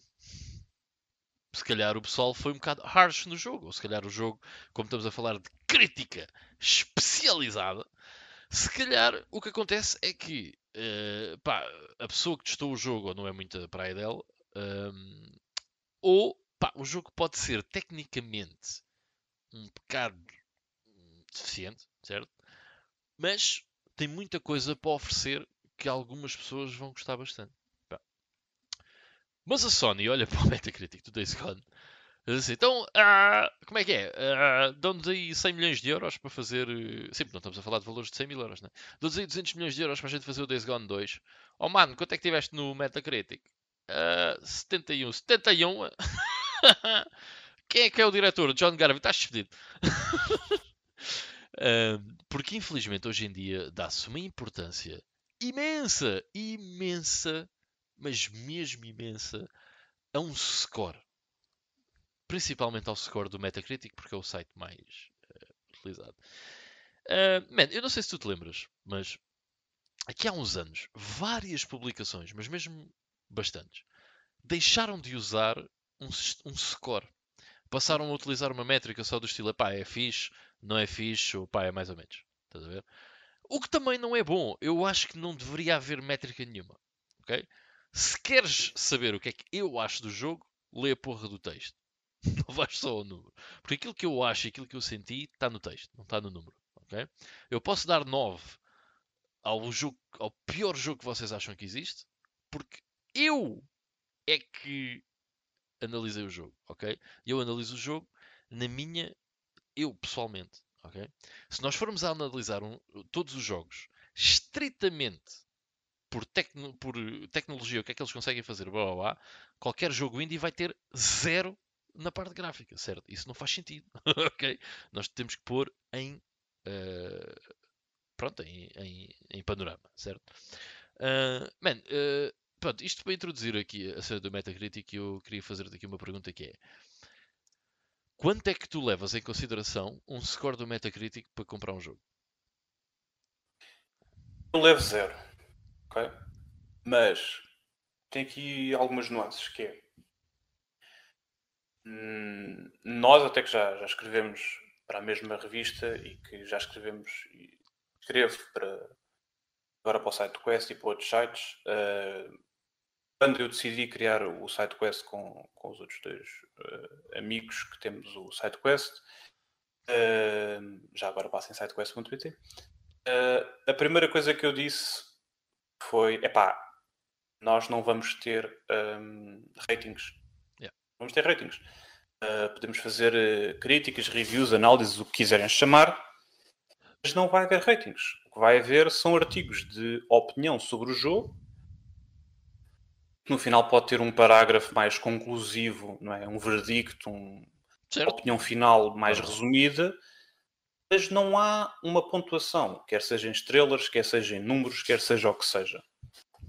Porque não se. A arte é subjetiva. E, portanto, como a arte é subjetiva, pontuar, objetivá-la e adjetivá-la através de números é muito redutor precisamente porque não só pode acontecer isso que tu, eh, tu estás a explicar, que é um, tu, deves, tu deves analisar por aquilo que ele é. Eu vou, eu vou dar um exemplo. Um, dos meus jogos uh, favoritos de sempre é, por exemplo, o uh, Final Fantasy X. Final Fantasy X tem uh, algumas coisas que são perfeitamente mal feitas. Nomeadamente, por exemplo, o, o voice acting do Tidus. É a coisa mais horrível da história. Um, é... É, é... Há muito pior, mas sim, naquela, estamos em 2002. Não, mas... Já devia ser melhor, sim. Sim. Lembrei-me porque é um jogo que eu facilmente, como sendo dos meus favoritos, né? Uh, se fosse dar uma nota, teria de dar 10-10. Portanto, eu não posso dar 10-10 a um jogo que não é perfeito, digamos assim. Portanto, uh, para essa coisa dos jogos perfeitos, para mim é muito não, difícil isso, que tal aconteça. Pronto. E agora, isso invalida. Depois isso, pode acontecer. Isso sempre foi uma cena que eu. Desculpa lá interromper, mas isso sempre foi uma cena que eu bati bué, uh, que era. Então, mas uh, o jogo não é perfeito. Não posso dar 10 em 10. Então diz-me um jogo perfeito. Não existe. Então nunca vais dar 10 em 10. Não. Isso é o conceito mais ridículo que alguma vez alguém inventou. Isso não faz sentido nenhum, man. Então, se, se, existe a nota 10 e ela faz parte da métrica, certo? É suposto ser utilizada. Então estás-me a dizer que a métrica só vai até 9.9 porque não há um jogo perfeito. E agora o pessoal lá em casa diz assim: não vai até 9.99999 de cima infinita. Já está bem. Boa. Mas, se faz parte da métrica, tem que ser utilizado. E eu acho que um jogo que tu adores e que te diz imenso e que te transmitiu muita coisa, sim, porque não dar um 10 em 10? O jogo não é perfeito, yeah, mas claro que sim, man. Qual é que é o problema? Um, eu, epá, eu acho que nos jogos há uma cena importante que é reparem, no, vamos reparar num carro, né? Um carro também pode ser analisado em termos de interiores, em termos de qualidade do, do, dos plásticos, em termos de motor, certo? espelhos retrovisores, é, tudo. É possível também fazer uma métrica num carro. Mas podes meter-me um carro, imagina, recente, que tem todas, todas, tudo e mais alguma coisa de tecnologias e não sei o quê, e man, inacreditável, estás a ver? Ou metes um Ferrari F40 ao lado, certo? Que nem sequer tem tapetes e tens que abrir a, a janela à mão aposto contigo que toda a gente vai escolher o Ferrari F40, certo? Em vez do, do imagina um Toyota Corolla. ok?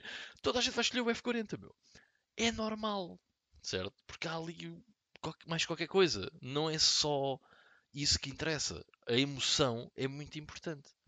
E eu acho, desde, eu acho que desde que joguei o Last of Us 2, acho que a emoção dos jogos é muitíssimo importante. E é uma das coisas que faz uh, uma grande diferença naquilo que nós sentimos sobre o jogo por exemplo, o Death Stranding, tecnicamente não é um jogo, pá, em termos de jogabilidade, não é um jogo propriamente muito interessante, certo? Uhum. Mas em termos daquilo que me transmitiu a mim, e eu não quero saber o que é que transmitiu a ti, estás a ver?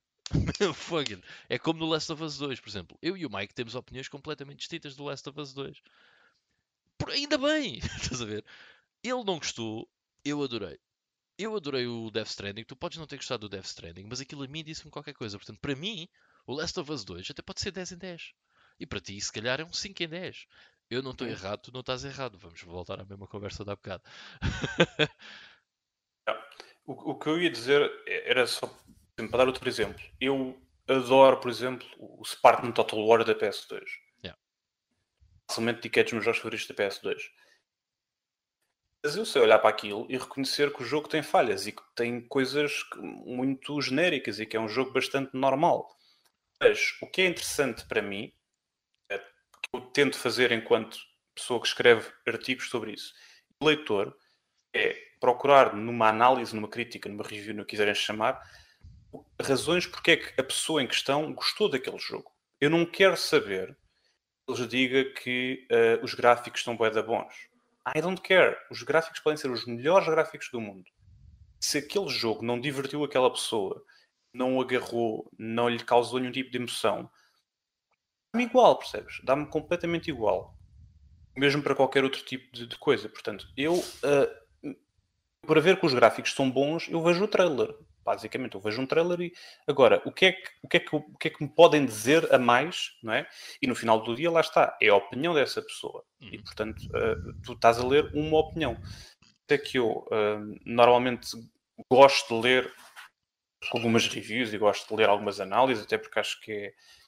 Depois acabo por ter sempre uns, uns reviewers ou pessoas que eu já sigo, porque gosto, não é que concordo com eles. Não, mas eu que queria as chegar aí. também- Eu queria chegar aí. que as pessoas também não percebem. Não é que eu concordo com eles, é que exprimem-se de uma forma que eu me agrada. Eu posso chegar ao final e já, já li, eu, por exemplo, eu lembro-me de uma vez ter lido uma crítica do Darksiders um, 3, que eu adoro saga Dark, o Darksiders 3, seja o que gosto menos. E havia duas críticas muito interessantes. Uma acho que era do, do, da Polygon, que por acaso também já não usa ratings, e outra acho que era do IGN. Um, epá, e o gajo do IGN basicamente tipo, destruiu o jogo porque tem bugs. Tem bugs, grande merda. basicamente. Uh, 6 em 10, uma cena assim. Uh, Quanto em e 10? o em Polygon 10? basicamente isso. Era tipo 6 em 10, uma coisa assim, pronto. 5 Certo. em 10, 6 em 10. E a review do Polygon era basicamente o gajo a dizer. Atenção, eu adoro Darksiders. E eu logo aí pensei, fixe, eu também. Uh, o jogo tem bué de falhas. A história é fraca. É tipo um parágrafo inteiro a bater naquilo tudo. E de repente diz assim, mas o jogo é do caraças. Ou seja, ele depois explica porque é que gosta, apesar de tudo isso, ele gosta muito do jogo. É. E eu li aquilo, na altura já tinha o jogo e disse: epá, eu podia ter escrito isto.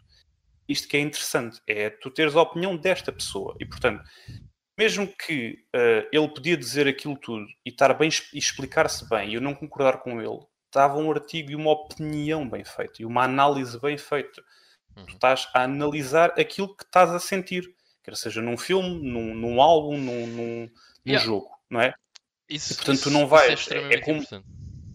Como tu analisares um álbum dos ACDC, se tu fores analisar do ponto de vista da composição musical e técnica, é tudo 0 em 10. Porque eu, o Angus Young toca 10 acordes desde 1973. Pam, pam, pam, pam, pam, pam, Portanto, pam. Agora, se apreciares do ponto de vista de, eh, da inovação musical, de- de- da pica que aquilo te dá, Yeah, se gostas ou não, yeah. se te diverte, o objetivo daquilo, pronto, fiz. Ouvi o último álbum da CDC do princípio ao fim, curti para caraças. Pronto. Ai, mas ele toca sempre lá. Who cares? Percebes? Who Fuck cares? meu, yeah. Se houver um jogo que é só um, só andas com um boneco, carregas no quadrado, andas a limpar pessoas pelo cenário, chamado Dynasty Warriors, se eu achar piada a isso, eu, aquilo para mim pode ser o melhor jogo de sempre. O jogo é só isso. E não tem de ser mais nada. E se tu gostas, está-se bem. Pronto. Esta para mim é, é a primeira questão.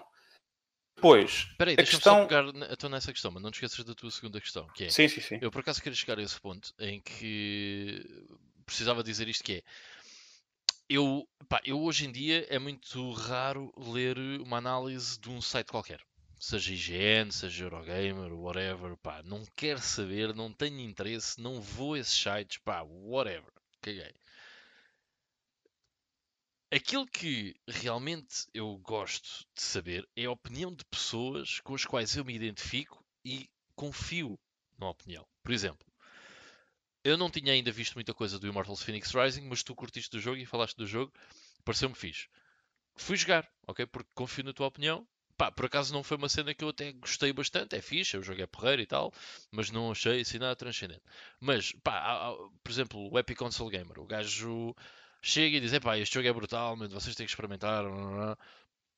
E eu fico naquela: Epá, yeah, vou experimentar. O Phantasy Star, o primeiro Phantasy Star, eu, eu, eu quis eh, experimentar o primeiro Phantasy Star e jogar a série Phantasy Star porque o Epic Console Gamer é um mega fã de Phantasy Star, ok? Principalmente do primeiro e do Phantasy Star Online. Um, e eu gosto muito do Phantasy Star Online, é uma pessoa que eu- com quem eu me identifico. um, Pronto, ou seja, há ali uma. Eu confio naquela, na opinião daquela pessoa. ok? Não é o único, pá. Outros gajos tipo o Adam Coralick ou. Lá, o Beathead 1000, mas isso é um bocado especial. O gajo é uma grande personagem.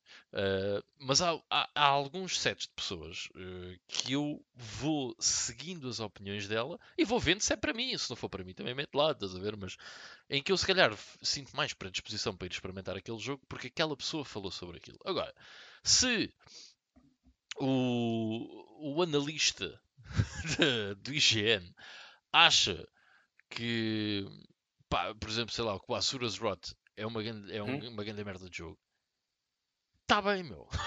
tanto faz como tanto se me deu. Eu não sei quem é o gajo, eu não me identifico com ele, eu não sei quem é. E se, para ser sincero, se essa pessoa está sempre a olhar para aspectos técnicos, é mentira.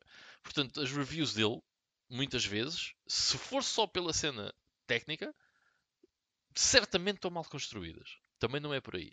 Portanto, ou nós se calhar seguimos a parte mais emotiva e a parte de relacionamento em que nós se calhar confiamos numa pessoa, ou então eu acho que para uh, nós sabermos se queremos ou se achamos que vamos gostar de um jogo ou sabemos que queremos, queremos fazer esse investimento, não, man, não é, não é com Metacritic, não é com sites como o IGN, não é nada disso. Acho que é muito mais pelas pessoas. Okay? Não é um score, Exatamente. não é um site. Um site não me diz nada, meu. Zero. Uh, o único site em que eu confiava na opinião das pessoas era o Game Trailers. That's it, meu. Uh, e mesmo assim estamos a falar de um site, ou seja, estamos a falar de uma organização. Uh, não estamos a falar de uma pessoa que faz um vídeo para o bono, certo? Uh, eu, por acaso, isto foi uma notícia que saiu no dia em que nós estamos a gravar. Portanto, 5 dias depois, 5 dias antes a vocês estarem a ver este vídeo. Mas isto foi muito interessante, mas eu fiquei assim: a Apogee is back? Huh. Em que moldes? Okay. Uh, então, eles meteram um vídeo de 5 minutos no YouTube uh, a dizer: Ei, como é que é, pessoal? Está-se bem? Aparece lá o, o, o chefão da cena e tal. Yeah, temos aí uns planos para 2021 uh, e 2022. Uh, vamos ver aqui um bocado dos jogos que nós fizemos. Pá, e a, a fez. Uh, pá, bué de cenas, ok? Não sei se, se a maior parte do pessoal, porque é assim, o pessoal que joga mais em consolas e não sei o quê, certamente não se lembra da, da Apogee, ou, ou conhece provavelmente mais na, na vertente intelectual do que na de, de experiência, mas a Apogee, uh, pá, que depois vem, vem a ser a 3D Realms, pá, eu vou só ler aqui alguns jogos para vocês perceberem, mas trouxe-nos coisas como Duke Nukem, Duke Nukem 2, Rise of the Triad, o Blake Stone, Crystal Caves, os Commander Kings todos, um, Wolfenstein 3D, uh, man, boa das cenas. Há muita. Há, trouxeram um jogo bem louco que acho que pouca gente conhece, mas que é bem da giro, que é o Wacky Wheels 94 para DOS. É, é bem da giro esse jogo. Uh, o Death Rally, uh, enfim. Fizeram montes e montes de coisas. Olha, o Terminal Velocity também é que eu curto bem. Fizeram montes e montes de coisas engraçadas. Então eles começam por mostrar no vídeo: é pá, e tal, estamos de volta. E olha, está aqui o nosso legado. E mostram coisas como o Duke Nukem 3D, por aí fora. Depois é estilo: aqui estão os nossos planos para 2021 e 2022. Uh, e uh, aparentemente parecem ser ali dois ou três jogos uh, indie. Uh, que não desconsiderando, mas é pá, não fiquei assim muito interessado. Uh, e depois um parece um third person shooter over the shoulder é co-op, ou seja, uh, já perdi o interesse todo, já não quero saber. Um, mas isso não foi o maior problema. O maior problema é que eu depois vim ver aqui o site. Uh, e aqui em baixo diz uh, Apogee is back, it all started in 1987, blá blá blá, tem a descrição do que é, que é Apogee. E depois diz Why are we back? Funding. Money helps better games. It helps people focus full time on their passion rather than just do it as a side gig. True to that. Marketing and PR. How many great indie games don't reach their potential because the world just doesn't know about them? Ok, fair enough. E agora vem o problema. Big boxes. Apogee makes sure collectors, collectors get what they really want. Something amazing to put in their shelf because they don't play the games. Até aqui está tudo certo. and full of collectible goodies. Bem, o que eu estou a prever que vai acontecer com a Apogee uh, é que eles vão ser, cá para mim, uma espécie de limited run uh, número 735. Porque eu parece que cada vez que vou pesquisar por algum jogo meio obscuro, encontro uma publisher qualquer na Amazónia, certo? Que faz limited releases de 500 unidades uh, só em Brasília, certo? é bem estranho, estão por todo lado. Um, e epá, isto para mim, sinceramente, é um problema.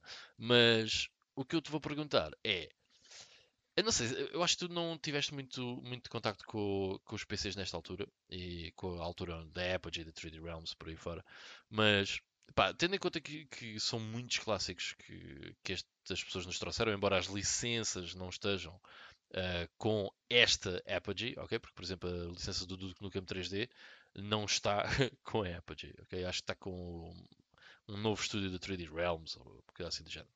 Uh, pá, o que é que tu achas? precisamos de mais uma cena dessas? Ou simplesmente esperas que se calhar possamos ver alguns destes clássicos uh, num formato mais recente? Pá, sim, é mais a, a opção B. Um, eu nunca fui um grande jogador de PC, apesar de das minhas experiências, primeiras experiências como jogos foram com, em PC, uhum. a jogar clássicos tipo Croc, uh, Azan e por aí fora. Um, e portanto, antes de ter consola foi PC, mas assim comecei a ter consolas PS1, uh, PS2 e, e pá, Game Boy. Pronto, a partir daí nunca mais, uh, sempre preferi consola, não sei bem porquê, mas um, epá, fui, uma, fui basicamente o PC começou a sobrar basicamente para MMOs, alguns jogos de estratégia sempre fui mais um, um console gamer do que PC, até porque nunca tive paciência para estar sempre a melhorar o PC e pá, pronto. E isso é um investimento, pronto. E portanto optei sempre pelas consolas. Portanto, isto para dizer que o que me agrada mais nesta notícia é mesmo a possibilidade de ver aqui uh, jogos interessantes por parte de um estúdio com um historial muito interessante um, e que mesmo que não sejam licenças uh, das mais conhecidas e mais uh, chamativas, acho que é sempre fixe quando estúdios que já foram mais comerciais regressam a fazer coisas boas e acho isso bacana. Essa questão das big boxes pode ser interessante e, e gira, não é? Uhum. Uh, ainda que o que é que acontece com estas edições que nós vemos muito e tens a Limited Run, tens a Signature Edition, tens aquelas que a gente viu também no outro dia da Pixel não sei quê. Uh, yeah, Pixel Art. Uh, Art. Strictly epá. Limited. Uh, epá, eu sei de pelo menos estas que nós já dissemos e pelo menos mais 3 ou 4 que o não me falha. Mas... São, são imensas. Um, que tem uma cena fixe que é se quiserem comprar alguma coisa nessas lojas, vão à Amazon, porque a partir ele pode vender e pagam menos portos that's the first point, agradecem depois.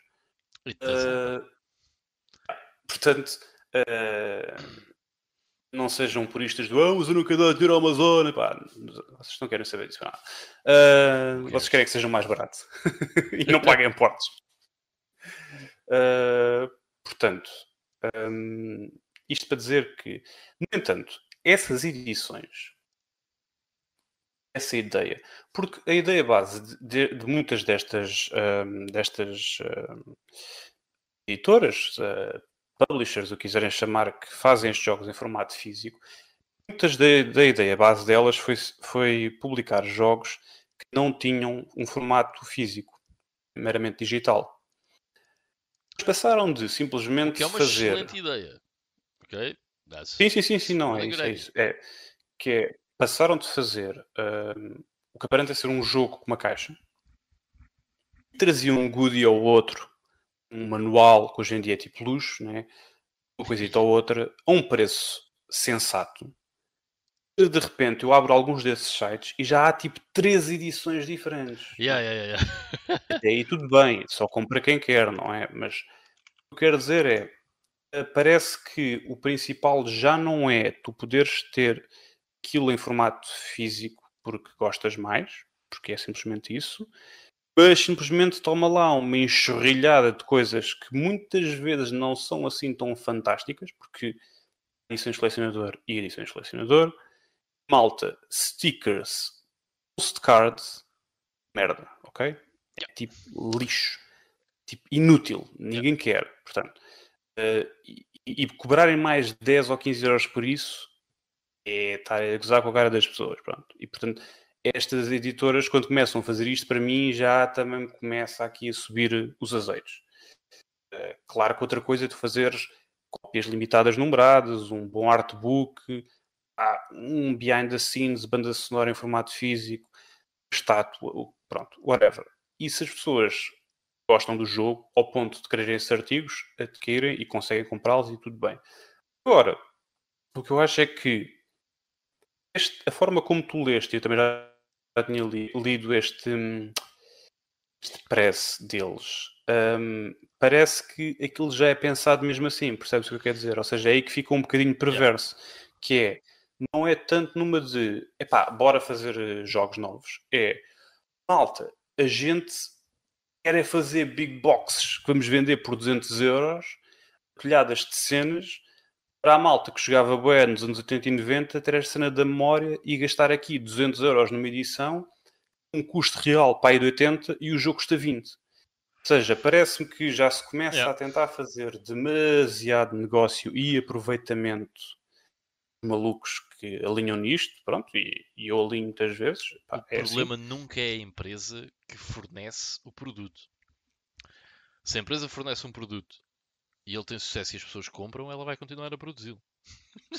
Não, não, de todo. Eu estava a dizer o, o que eu vista do surgimento uh, daqui da, da Apogee, percebes? Ou seja, eles pensaram nisto mesmo. Ok, a gente vai avançar com isto porque isto há muitas, há muitas marcas a fazer isto, cada vez mais, Sim. até porque lá está, por causa do próprio mercado ser cada vez mais digital pessoas que procuram uma experiência física preferem entre ter um jogo com uma caixa sem nada do disco, porque hoje em dia os jogos já não trazem manual, já não trazem nada da edição normal, ou ter mais algumas coisas, as pessoas preferem pagar mais um X, e eu às vezes também faço isso, eh, e ter mais uma série de artigos relacionados com o jogo que podem ser interessantes. Não há mal nenhum nisso. Uh, Aqui sim. o que eu estou a dizer é que parece-me que isto pode ser uma tendência, e é aí que eu quero chegar, que é isto começar a acontecer cada vez mais. E tu, em vez de 7 ou 8. Eu não sei como é que pode acontecer uh, mais já, eu acho que já acontece demasiado. Já acontece, boa, exato. Cada vez surge mais. Ainda no dia estava a ver, não sei se era da Pixel Art, se era qual é que era. Tem tipo 3 anos ou 2 anos de existência, portanto. Uh, vão continuar a aparecer.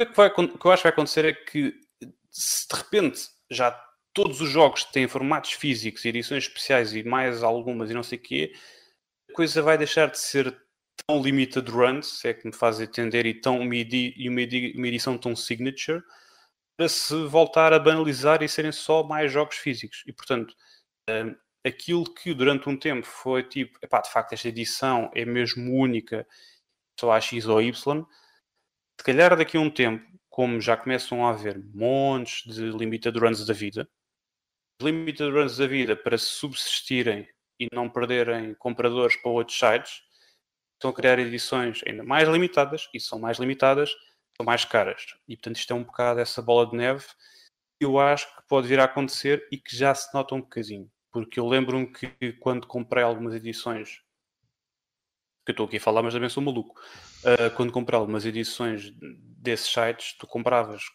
o preço do jogo um jogo de full price retail, o jogo já vinha com uma série de, de artigos de coleção. Portanto, yeah, basicamente that's, pagavas. That's cool. yeah. Pagavas 50, 60 euros e vinha mesmo uma edição de colecionador, praticamente. Pronto. Yeah, e isso era excelente. Por isso é que aquilo era um alto negócio. O que eu já começo a ver é que eh, esse preço já aumentou e a verdadeira edição de colecionador já custa 100 e tal, não sei quantos. Eu estou para ver se isto não tem tendência a acontecer isto. Ou seja, uh, o que antes era quase uma cena tipo nós somos bem amigos dos jogos, queremos é lançar jogos em edição física, claro que isto é para fazer dinheiro. Era, mas... era esse o Bem, a cena a inicial da Limited sempre, Run era um é sempre, isso. Claro que é sempre fazer dinheiro, se aquilo não der para fazer dinheiro, uh, não, não existia. Mas aquilo que começou por ser uma cena mesmo de nostálgica de nós for the players, para os jogadores a sério, para os colecionadores, para a malta que quer saber mesmo sobre isto e que tem prazer em ter isto. Nós vendemos uma edição com um preço bastante em conta dado o mercado. Depois lá já, tu vês o, o mercado e vês tipo edição colecionador do Resident Evil Village. Man, é um boneco feio cornos jogo custa 240 euros. Depois estes gajos chegam aqui e fazem uma edição de colecionador bacana por metade do preço. E that's cool. O que eu acho é que podemos estar a caminhar para uh, os preços irem aumentar, aumentar, aumentar e as edições deixarem de cada vez menos de serem limitadas e de serem mais normalizadas, digamos assim. Eu sinceramente. Mas, epá, lá está. Não há mal nenhum nisso. Eu sinceramente estou-me bué a cagar para. para edições colecionador e não sei o quê. Eu não, eu não sou gajo de comprar muitas edições de colecionador, cenas desse género, mas eu tenho um problema muito grande com este tipo de publishers. Eu vou tentar explicar uh, resumidamente. Por onde é que eu começo? A Limited Run começa por ser uma empresa que pega num jogo digital que não existe no formato físico e mete-o no formato físico. Cool. Obrigado. Porque eu prefiro pagar 30 euros formato físico em vez de 20 pelo digital. So, obrigado. I like that. I like the idea. Okay? O que é que passou a acontecer? Nada disso. Já chegámos ao ponto, ok, em que a Limited Run faz edições, lá está, de colecionador e não sei o quê, de jogos que outros publishers já lançaram no mercado. Hum? Ou que ainda não lançaram, mas vão lançar. Isto para mim não faz sentido nenhum. Pá, zero. Pior do que isso, na cena da Limited Run e afins, ok? É.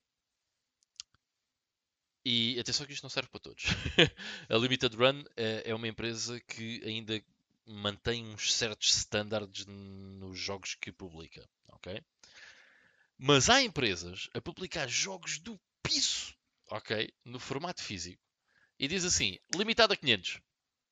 Esgotou. Ok? Porque há... Estás a ver o jogo é uma grande merda. É uma grande merda. Porque há uma, uma imensidão de idiotas, ok? Que a única coisa que está à espera é que aquele jogo que lhes custou 25 euros vai custar 250 no futuro. Esse é o objetivo. E sabes porque é que esse é o objetivo e porque é que podemos dizer isso com claridade? Porque tu vais ao eBay pesquisar este tipo de jogos, estão todos selados. É raro o jogo destes que está aberto. Eu gostava de ter um da Strictly Limited Games, que é o Wonder Boy Returns, ok? Passa só porque aquilo existia agora. Gostava de ter. Eu fui ao eBay, todos selados. Eu não quero selado, meu. Eu não me importo que esteja aberto. Estás a ver? Estou-me a cagar. um, mas estão todos selados. Portanto, as pessoas não utilizam estes jogos. Estes jogos vão, são produzidos estritamente para se pôr numa prateleira. E eu não posso concordar com uma idiotice dessas, porque se eu vou gastar dinheiro num jogo, é porque tenho interesse em jogá-lo. Principalmente se eu vou comprar novo, certo? Ao full price, certo? É porque tenho interesse nele. Se não, estou-me a cagar, certo?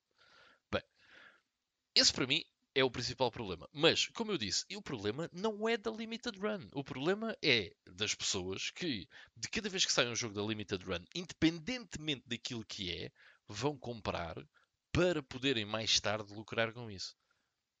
Então isso não faz sentido nenhum para mim. Eu percebo onde é que as pessoas querem chegar, mas não faz sentido. E se querem uma dica, eu vou explicar-vos porque é que isso não faz sentido. Uma das coisas que mais faz subir os jogos de preço nas plataformas, ok? É quando as pessoas começam a olhar para uma plataforma e dizem, yeah, eu vou colecionar esta plataforma, ok? Viu-se agora mais recentemente o caso da GameCube, certo? Hum. De repente os jogos da GameCube dispararam de preços. E há jogos bué da podres que vão disparar bué de preço. Porquê? Porque o pessoal, há muitas pessoas que gostam de fazer full sets que vão precisar daqueles jogos de merda. Certo?